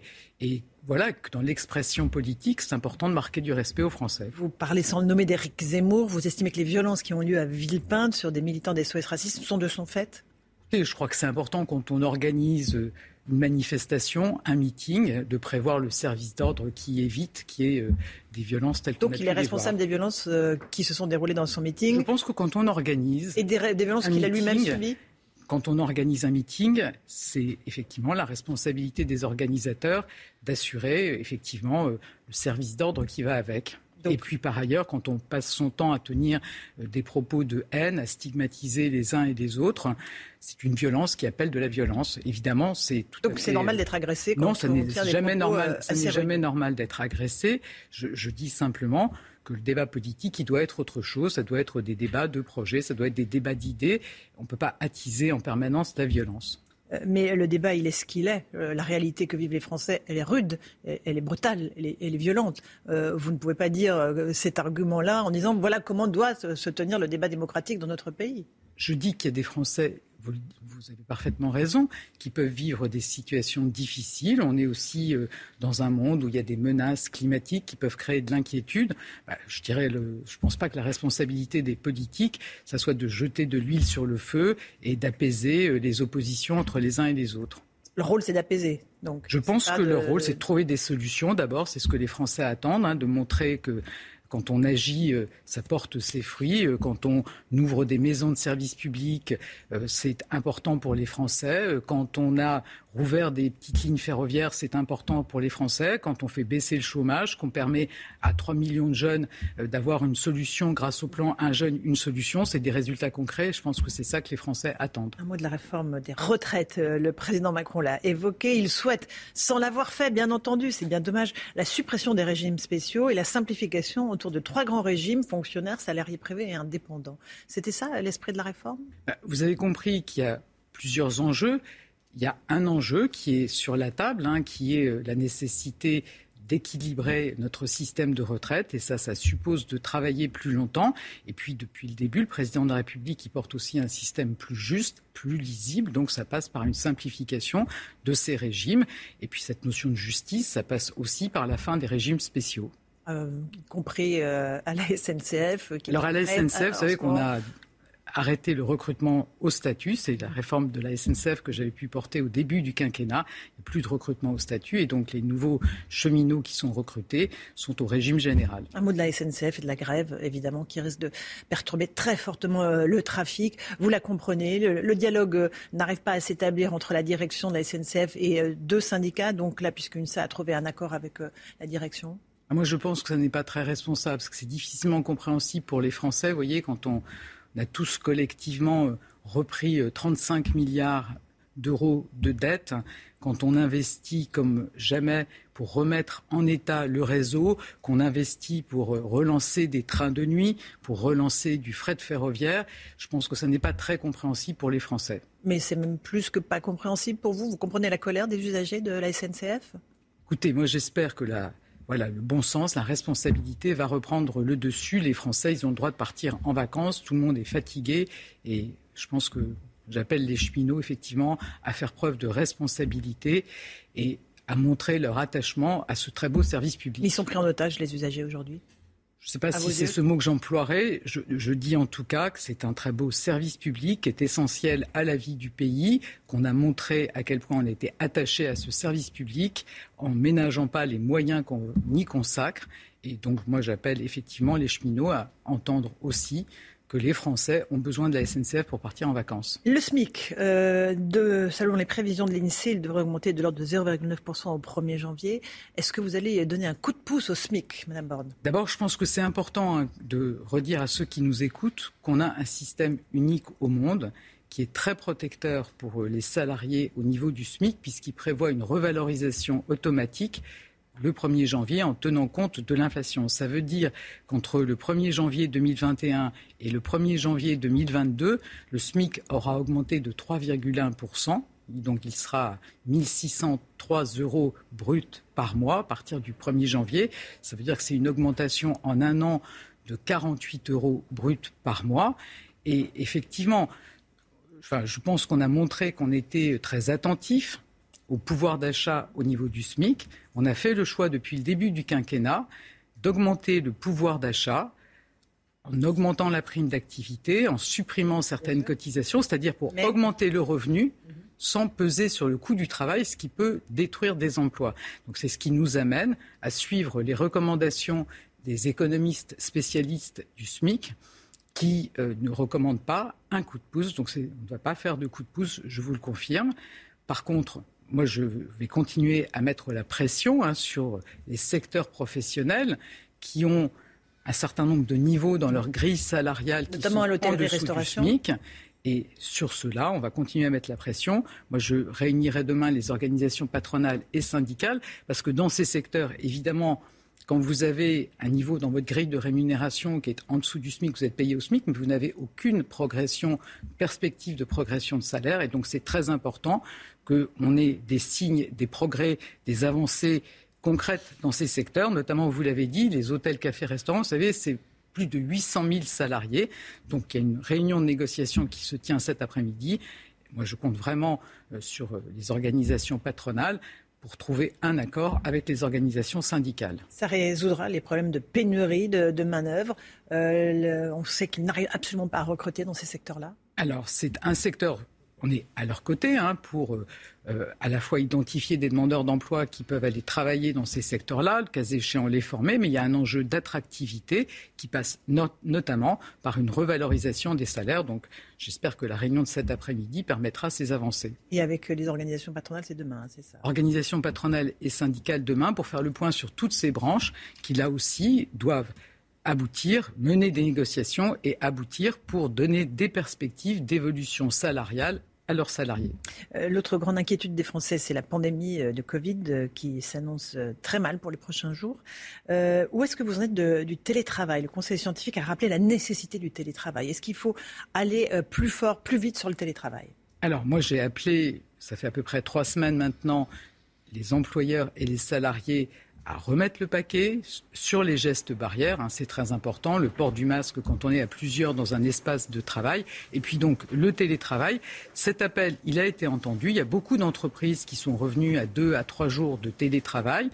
La semaine dernière, avec le Premier ministre, on a appelé les entreprises qui le peuvent et qui ne l'ont pas encore fait à accélérer sur le télétravail. Je fais le point tout à l'heure avec les organisations patronales et syndicales. J'ai aussi demandé à l'inspection du travail de renforcer ses contrôles. Puis j'attends des remontées des préfets. C'est des sujets sur lesquels on pourra faire le point en Conseil de défense demain la CGT estime qu'il n'y a pas assez d'agents de l'inspection du travail pour euh, vérifier que le télétravail est bien mis en place dans les entreprises. À l'inspection du travail, elle est très mobilisée, elle est sur le terrain. On a déjà fait 3500 contrôles. On aura un rythme mensuel de 5000 contrôles. Je peux vous assurer que les inspecteurs du travail, ils sont sur le terrain, d'abord pour conseiller des entreprises, mais aussi pour contrôler, le cas échéant, pour sanctionner. a pas de télétravail obligatoire. On fera le point à partir de toutes les remontées qu'on va avoir, la discussion avec les organisations syndicales et patronales, les remontées des préfets. Moi, je, pense que la bonne méthode, c'est que ça se fasse dans le dialogue entre l'employeur et les représentants des salariés. Maintenant, il faut que ça se concrétise. Euh, il y aura un conseil de défense sanitaire euh, vendredi. Pour y avoir de telles décisions qui seraient annoncées, notamment dans votre secteur. On fera le point en fonction euh, des remontées qu'on aura. C'est d'abord un appel à la responsabilité. Vous savez, vous l'avez dit, hein, l'épidémie, la vague, elle est très forte. Et il faut qu'on mobilise tous, tout ce qu'on peut faire, les gestes barrières, le télétravail en l'occurrence, pour limiter la propagation du virus. Avec l'accélération de la vaccination en entreprise aussi Est-ce que là aussi, il faut que les Alors entreprises moi, mettent le paquet J'ai effectivement euh, mobilisé euh, la médecine du travail. Je pense que c'est très important de faciliter la vie des salariés et qu'il puisse y avoir aussi des vaccinations en entreprise. Donc euh, la médecine du travail doit participer à cette mobilisation pour qu'on ait au plus vite toutes les doses de rappel. Euh, Valérie Pécresse, euh, qui est l'une des euh, candidates à, la présidence de la République, a un programme économique, notamment dans le domaine du travail et de l'emploi, qui, vous choque. Qu'est-ce qui vous choque dans suppression de 200 000 postes de fonctionnaires, fin des 35 heures pour revenir aux 39, augmentation des salaires de 10% jusqu'à 2,2 SMIC? C'est pas tenable tout ça? Bah, écoutez, sur le dernier point que vous évoquez, vous savez, Valérie Pécresse, elle nous donne beaucoup de gestion, de leçon sur euh, la gestion des finances publiques. Ça coûte 25 milliards d'euros. Je n'ai pas encore compris comment elle va les financer. Donc euh, c'est un programme qui vous paraît infinancé et Je pense que c'est des belles promesses qui n'engagent que ceux qui les écoutent. Voilà, moi je, je, je, je pense que elle fait semblant d'oublier que dans ce quinquennat, je le disais, hein, on a supprimé certaines cotisations sociales, on a augmenté la prime d'activité. Pour un salarié au niveau du SMIC, c'est l'équivalent d'un 13e ou d'un 14e mois. C'est d'ailleurs ce que propose Éric Zemmour. Il veut réduire les cotisations pour rendre chaque année un 13e mois aux salariés qui touchent le SMIC. Bah écoutez, manifestement, ça ne doit pas être son terrain de prédilection, l'économie et le social, puisque ça, on l'a déjà fait. Euh, vous, êtes, euh, vous faites partie de l'aile euh, progressiste, territoire de progrès de, la majorité. Vous allez continuer à faire campagne pour le président? Alors moi, je, peux vous confirmer que je vais continuer à être sur le terrain, aux côtés de nos militants, pour défendre notre bilan. Il y a beaucoup de choses qui ont été faites. en tant que ministre de l'écologie, je portais des lois comme la loi anti-gaspillage, vous savez, pour plus de réemploi, plus de recyclage. C'est à la fois bon pour le climat, pour l'écologie, ça crée aussi beaucoup d'emplois. Ben, je pense que c'est important de le rappeler euh, aux Français. Mais comment est-ce qu'on peut être ministre à plein temps avec des dossiers aussi lourds que les vôtres, qui concernent tant de millions de Français, et faire campagne? Les Français peuvent se poser la question, sérieusement. Enfin, je peux vous assurer que je suis euh, 24 heures sur 24 sur mes sujets, mais de temps en temps le week-end, ça me paraît important aussi d'être sur le terrain à la rencontre des Français. Je disais à la fois pour euh, défendre le bilan, puis aussi pour écouter la façon dont les actions qu'on a menées ont été reçues, pour écouter les difficultés des Français dans une période qui n'est pas facile. Merci beaucoup, Madame Borne, d'être venue ce matin dans la matinale de CNews. À vous, Romain Desarmes, pour la suite. C'est News, il est 8h30, bienvenue à tous. Merci à vous, Laurence Ferrari, et à votre invitée, Elisabeth Borne. On accueille évidemment le docteur Brigitte Millot. Bonjour docteur, comme tous les matins, la santé dans un instant, même si le, variant Omicron est récent, plusieurs études commencent à sortir sur ce variant, vous allez nous en parler euh, dans un instant. Il va y avoir un nouveau conseil de défense euh, demain, quelques jours avant les fêtes de fin d'année. Il devrait y avoir euh, des annonces, notamment concernant les fermetures de frontières on a entendu Elisabeth Borne en, parler il y a quelques instants. Et puis, euh, on va parler également euh, ce matin, bien sûr, de cette information CNews. La garde à vue de la compagne de Cédric Jubilard est prolongée. C'est vous, Sandra Buisson, qui nous donnez cette information. Vous êtes avec nous. On va euh, vous retrouver dans quelques instants. Mais tout d'abord, on va partir bien sûr sur le terrain, comme on le fait depuis 6 heures ce matin. La grève des cheminots a débuté aujourd'hui. Elle vous choque. Je sais que vous êtes nombreux, en tout cas, à être choqués par cette grève des cheminots alors que débutent les vacances. Pour le TGV, c'est demain pour l'île de France, c'est aujourd'hui. On va partir tout de suite, retrouver, après avoir vu l'état du trafic évidemment, retrouver Sybille Delettre en direct de la gare de Melun avec Mathilde Ibanez. Les RER e sont... Euh, impactés par cette grève, RERD, ligne R du Transilien également. Quel est l'état du trafic et surtout que vous disent les, les voyageurs, Sybille Dites-nous. Alors écoutez Romain, un train sur trois annoncé. Dans les faits ici, un train toutes les 15 minutes, ce qui fait que globalement il n'y a pas de gros problèmes. Quelques trains euh, annulés. Ce qui se passe surtout c'est que les interconnexions sont suspendues, donc tous les trains sont terminus gare de Lyon. Alors pour ceux qui veulent aller plus loin, c'est très compliqué. Pareil, au sud de la ligne euh, direction Montreux, il n'y a pas de train et donc des bus de substitution ont été euh, mis en place. Il y a des gilets rouges qui sont ici pour guider euh, les voyageurs, des voyageurs qui sont agacés pour certains, résignés pour d'autres. Je vous propose de les écouter.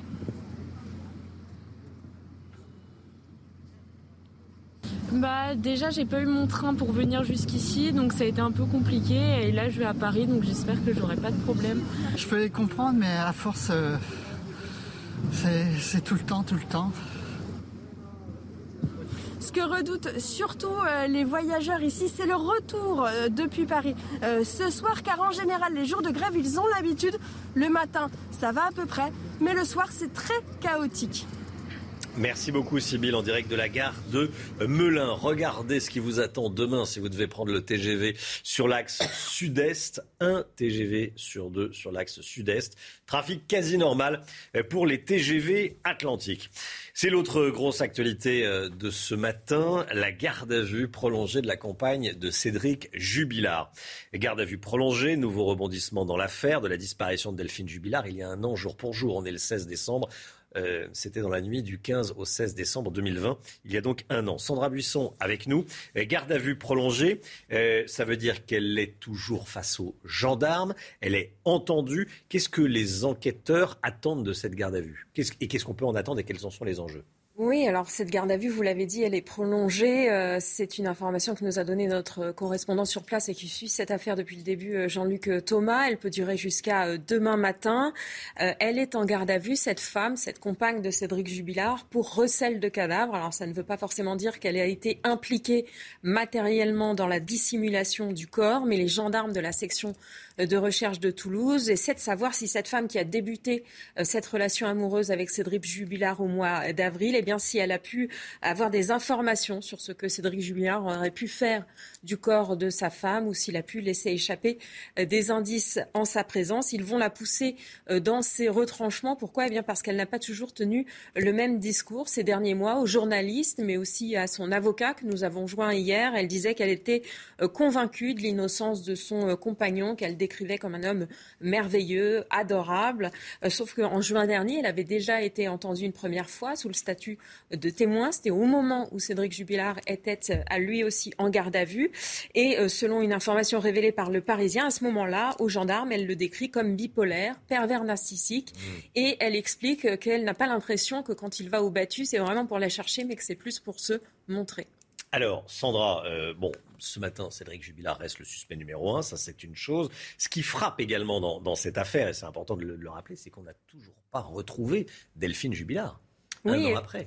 Effectivement, il n'y a pas de corps, il n'y a pas d'aveu et euh, les avocats de Cédric Jubilard euh, euh, dénoncent et contestent chacun des éléments qui sont avancés par les juges d'instruction qui considèrent qu'il s'agit d'indices graves ou concordants permettant de maintenir la mise en examen de Cédric Jubilard pour meurtre sur conjoint. Les avocats qui disent qu'il n'y a pas de preuves matérielles directes mmh. le pointant du doigt. Ils contestent la dispute violente le soir des faits qui euh, euh, eh est avancé par les enquêteurs à l'appui notamment du témoignage de l'enfant de 6 ans du couple. Donc, les avocats disent que ce n'est pas forcément un témoignage euh, très fiable, vu qu'il a 6 ans et qu'il a du mal peut-être à se repérer dans le temps. il conteste également l'histoire de la couette. Vous savez qu'à 4h50, quand Cédric Jubilard a appelé les gendarmes, ça fait à peu près moins d'une heure qu'il a constaté qu'elle avait disparu. Et quand les gendarmes arrivent, eh il est en train de mettre à laver une couette finalement, euh, il n'y a eu aucun résultat pour l'instant d'analyse euh, probant euh, de cette couette. Il conteste aussi le fait que la voiture de Delphine Jubilard ait pu être déplacée dans la nuit. Et donc, à l'appui de tous ces éléments, il conteste régulièrement la, le, maintien en détention de mmh. Cédric Jubilard et demande sa remise en liberté. Mais pour l'instant, ça n'a pas fonctionné. Merci beaucoup Sandra Buisson. Dans l'actualité également, l'épidémie de Covid. On regarde ensemble le tableau de bord. 65 000 nouveaux cas recensés ces dernières 24 heures. 65 713 exactement, Chana. Et à l'hôpital, 2843 patients sont actuellement en réanimation. C'est 51 de plus en 24 heures et 151 décès ont été recensés. Un nouveau conseil de défense aura lieu demain. De nouvelles mesures devraient être annoncées pour tenter de lutter contre cette cinquième vague. Hein. Il s'agirait de la vague la plus importante jamais connue depuis le début de la pandémie. Le nombre de patients en réanimation devrait passer au-dessus des 3000 très rapidement et atteindre les 4000 pendant les fêtes. Les hôpitaux seront-ils en capacité d'accueillir et de traiter ces patients? Élément de réponse avec Johan Jametta d'Angelo et Camille Baron. Ce seuil n'avait pas été atteint depuis mai dernier. Pour la période des fêtes, le gouvernement prévoit plus de 4000 patients en réanimation contre 3000 aujourd'hui. L'afflux sera difficile à encaisser. Pour l'instant, le plan blanc en Ile-de-France euh, n'a pas, de mon point de vue, permis d'améliorer la situation du capacitaire en, réanimation. J'espère que ça va pouvoir s'arranger dans les prochains jours. Mais on, subit effectivement une, une montée de la tension euh, et des sollicitations pour prendre de nouveaux malades malheureusement, euh, par exemple dans mon service, actuellement on a fermé trois lits supplémentaires par manque de personnel soignant. Et la propagation fulgurante du variant Omicron pourrait aggraver la situation. Selon les autorités sanitaires européennes, la vaccination seule ne suffira pas à la contrer. Face à cela, le gouvernement s'apprête à annoncer de nouvelles mesures. Un conseil de défense se tient demain avec les, dispositions qui sont actuellement en vigueur en France, eh bien, on n'arrive pas à freiner et à ralentir la propagation euh, virale. Les médecins appellent surtout à redoubler de vigilance pendant les fêtes, car limiter les contaminations, c'est aussi limiter l'affluence dans les hôpitaux. La vaccination obligatoire possible, c'est ce qu'a dit hier soir le président de la République. Cette hypothèse d'une vaccination obligatoire pour tous existe, c'est tout à fait possible. Écoutez ce qu'a dit exactement Emmanuel Macron. Passe sanitaire et les règles euh, de restriction, les gestes barrières. Et sans obligation vaccinale, donc même pour les adultes à terme, si on vous écoute Vous bien. savez, nous y sommes quasiment à l'obligation vaccinale. Quand vous avez plus de 90% de celles et ceux qui doivent se faire vacciner, qui se sont fait vacciner, on regardera avec pragmatisme dans les prochaines semaines. Il est vraisemblable que nous allons aller vers des rappels réguliers. Sur cette question de l'obligation, est-ce qu'il n'y aurait pas une logique, ou en tout cas, est-ce que l'hypothèse est sur la table de dire on fait comme euh, le tétanos, la diphtérie, c'est dans les listes obligatoires C'est Est-ce que l'hypothèse existe? Mais cette hypothèse existe, bien sûr. On en est quasiment là. Vaccination obligatoire pour tous, on en est quasiment là, a dit euh, Emmanuel Macron. Vous avez regardé l'interview du président de la République. En revanche, euh, Paul Sugy, euh, il y avait peu de choses sur la sécurité, l'immigration. Il n'y a pas eu d'annonce sur ces sujets. hein. Non, non, le président a décidé que c'était pas le sujet. Il a dressé un portrait de la France qui était finalement beaucoup plus rassurant que l'État dans lequel nous la décrivent ses adversaires ou ses rivaux politiques. Et effectivement, il a évacué rapidement la question en donnant le sentiment qu'il revenait sur ses fondamentaux de campagne de 2017 avec euh, cette volonté réformiste, cette rencontre avec les Français, avec le pays, mais en évacuant effectivement les sujets qui fâchent. Il faut dire que son bilan en la matière est plus que léger, puisque notamment les violences aux personnes n'ont pas cessé d'augmenter pendant son quinquennat. Marine Le Pen est en campagne dans les territoires d'outre-mer jusqu'à mardi. Premier arrêt aujourd'hui à Mayotte. La candidate du Rassemblement national en a profité pour rencontrer les Mahorais. hein, Oui, Chana. habitant d'un territoire qu'elle juge méprisé. Je vous propose d'écouter Marine Le Pen. Mayotte est une priorité parce que en Outre-mer, euh, c'est évidemment euh, un département qui souffre euh, au-delà de ce qui est envisageable. Et je suis là pour exprimer une nouvelle fois mon amour de Mayotte, mon amour des Mahorais et ma volonté indéfectible de les défendre.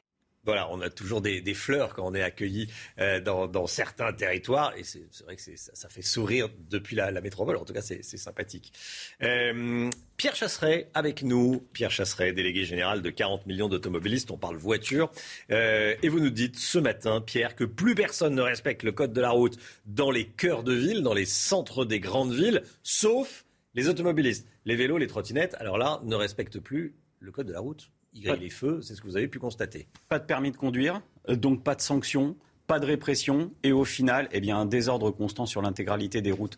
On en voit certains qui ont des comportements véritablement dangereux. Il ne m'a pas fallu très longtemps pour trouver quelques comportements. Je vous laisse en découvrir quelques-uns. Alors là, regardez en haut la trottinette qui va complètement traverser à contresens. On est au niveau des grands magasins, du boulevard Haussmann, au niveau des galeries Lafayette. C'est extrêmement dangereux. Si vous voulez des cyclistes qui grillent des feux, regardez cela. Cela, c'est magique. On est euh, juste en dessous de la maison de la radio et vous allez voir que là, il passe, mais alors tranquille.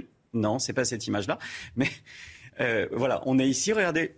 C'est trop long d'attendre. Donc qu'est-ce qu'on fait? Eh bien, on passe au feu rouge. Et puis le deuxième qui arrive. Bon, on va quand même pas s'arrêter. Et pourtant, l'embouchure ici, c'est sept voies de circulation. Ils n'attendent même pas que le feu soit vert. Il va falloir reprendre un petit peu de bon sens, repartir sur une répression équilibrée.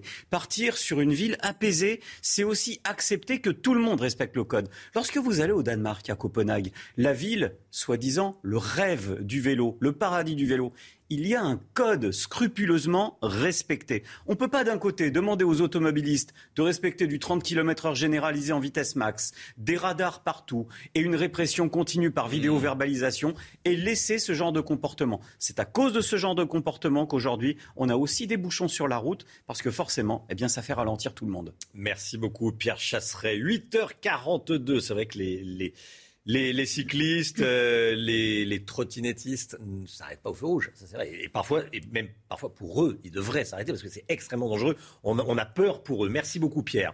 8h42, euh, Brigitte Millot, la santé, on va parler du variant Omicron. Même si ce variant est récent, des études commencent à être publiées euh, sur le variant euh, Omicron. Brigitte Millot, vous allez nous en parler ce matin. Tout d'abord, euh, un petit rappel sur notre immunité.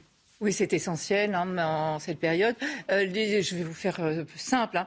Il y a deux types d'immunité, l'immunité innée et l'immunité acquise. L'immunité innée, c'est contre tout. Que ce soit champignons, mmh. bactéries, virus, c'est la peau, les échardes, tout.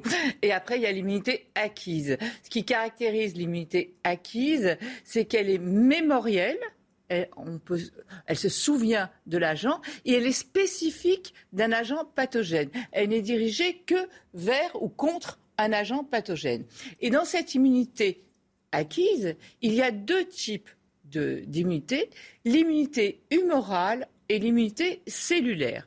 Regardez, donc cette immunité humorale, c'est celle qui est faite par des globules blancs que l'on appelle des lymphocytes B. Et ces lymphocytes B, ils sont capables de se souvenir de l'agent pathogène et ensuite, si vous êtes confronté à nouveau à cet agent, d'aller fabriquer des anticorps. Donc, ils se souviennent, ils ont une mémoire et ils sont capables, si vous étiez confronté à nouveau à l'agent pathogène, d'envoyer des anticorps, d'en fabriquer. Ensuite, autre immunité, les lymphocytes T. Euh, c'est pareil, c'est des globules blancs. Ça, c'est l'immunité cellulaire. Et ce qu'on a trouvé euh, dans les études faites sur Omicron, c'est qu'en fait, on gardait intacts les lymphocytes T, l'immunité qui est capable de tuer les cellules, les, microbes, euh, les cellules infectées, pardon. donc cette immunité cellulaire, elle, elle est préservée. Ce qui est le cas d'ailleurs avec les vaccins à ARN. J'en profite pour préciser qu'il y a une autre étude qui est sortie sur les vaccins qui sont faits, les vaccins chinois, qui sont une autre manière de fabriquer avec des virus euh, inactivés. Et là, ces lymphocytes, de cette immunité cellulaire, elle ne fonctionne plus. Donc on risque d'avoir des problèmes avec tous ceux qui ont été vaccinés avec les vaccins chinois. Hein. Donc voilà, ça c'est plutôt une nouvelle rassurante. Autre nouvelle rassurante, ces études ont été faites tout de même sur 78 000 personnes. Hein. En Afrique du Sud, c'est pas euh, rien. Autre nouvelle rassurante, vous savez, dans cette maladie, il y a une phase virale, les premiers jours, c'est le virus qui se multiplie, qui se multiplie, et après, il y a une phase inflammatoire. Eh bien, là, cette phase inflammatoire, elle serait diminuée, ce qui pourrait peut-être expliquer les formes moins graves. Euh, après, on a fait une autre. Ça, c'était des études qui ont été faites sur 78 000 personnes qui avaient été doublement vaccinées ou alors infectées avant. Après, ils ont fait une autre étude sur des personnes qui, elles, avaient été totalement naïves, c'est-à-dire ni infectées naturellement, ni vaccinées. Et on s'est aperçu, là aussi, qu'il y avait moins de formes graves. Attention, on parle des premières études qui arrivent. On va attendre. Ce que l'on sait aussi, c'est que dans la mesure où il est plus contagieux, et on l'a répété depuis le début, si on arrive à un grand nombre, mécaniquement, plus il y aura de personnes infectées, plus il y aura de risques de tomber sur des personnes soit ayant une immunité faible, soit ayant des fragilités. Donc on aura aussi automatiquement quand même des hospitalisations qui vont arriver. Mais c'est vrai que ces premières études sont plutôt réconfortantes, on va dire rassurantes euh, par rapport à, la panique euh, à laquelle on assiste. Je voulais aussi préciser euh, quelque chose. Il y a eu des, des tweets qui sont parus, etc., et qui ont peut-être été un peu mal interprété sur l'étude danoise avec les triplement vaccinés qui seraient plus facilement contaminés. Non, il n'en est rien. Très ciblé. Oui. par, euh, euh, par, le variant Voilà. Non, non, non, il n'en est rien. Même au contraire, quand on lit l'étude hmm. attentivement, et d'ailleurs, c'est euh, l'auteur du tweet, c'est pas du tout ce qu'il voulait dire. Lorsqu'on lit l'étude attentivement, au contraire, les triples vaccinés ont trois fois moins de risques de contracter le variant Omicron. C'est con. 8h47. Bon, Brigitte, c'est Omicron ou Omicron? C'est Omicron, on dit Epsilon, on dit pas Epsilon. Après, c'est une, une, langue morte, donc on peut dire ce qu'on veut aussi. Hein. Moi, j'en étais resté à votre explication. On dit pas Epsilon, on dit Epsilon, donc euh, Omicron, effectivement. Bon. Mais c'est vrai que parfois, il y a des médecins qui, dans la même phrase, parlent d'Omicron et d'Omicron. Bon. Oui, c'est vrai. Naturellement, ça vient. C'est plus simple. Je disais Omicron au début, Rappelons après, vous m'avez dit, c'est Omicron. Rappelons que c'est le, la 15e lettre de l'alphabet grec, c'est le petit petit O, puisque dans l'alphabet grec, il y a des grandes lettres et des petites lettres. La grande, il y a oméga c'est oméga. Et, euh, Oméga, Omicron, Omicron, Omicron. pas bien grave. Euh, mais merci Brigitte. 8h48, on se retrouve demain matin avec une euh, nouvelle matinale évidemment. Euh, toujours beaucoup de plaisir, il y avait beaucoup d'actualités ce matin, la grève à la SNCF, la garde à vue prolongée de la campagne de, de Cédric Jubilard. Il y a eu cette annonce faite par Elisabeth Borne, interrogée par Laurence Ferrari. Il n'y aura pas de coup de pouce au-delà de la hausse automatique du SMIC au 1er janvier. C'est ce qu'a confirmé Elisabeth Borne sur CNews, interrogée par Laurence Ferrari. Demain matin, on se retrouve dès 5h55 avec Chana Lousteau, avec le docteur Brigitte Millot, Paul Sugy, merci de nous avoir accompagnés ce matin, avec euh, Pierre Chasseret évidemment, et tout le reste de l'équipe. Dans un instant, c'est Pascal Pro et toute son équipe, tous ses invités pour l'heure des pros. Belle journée à vous sur CNews.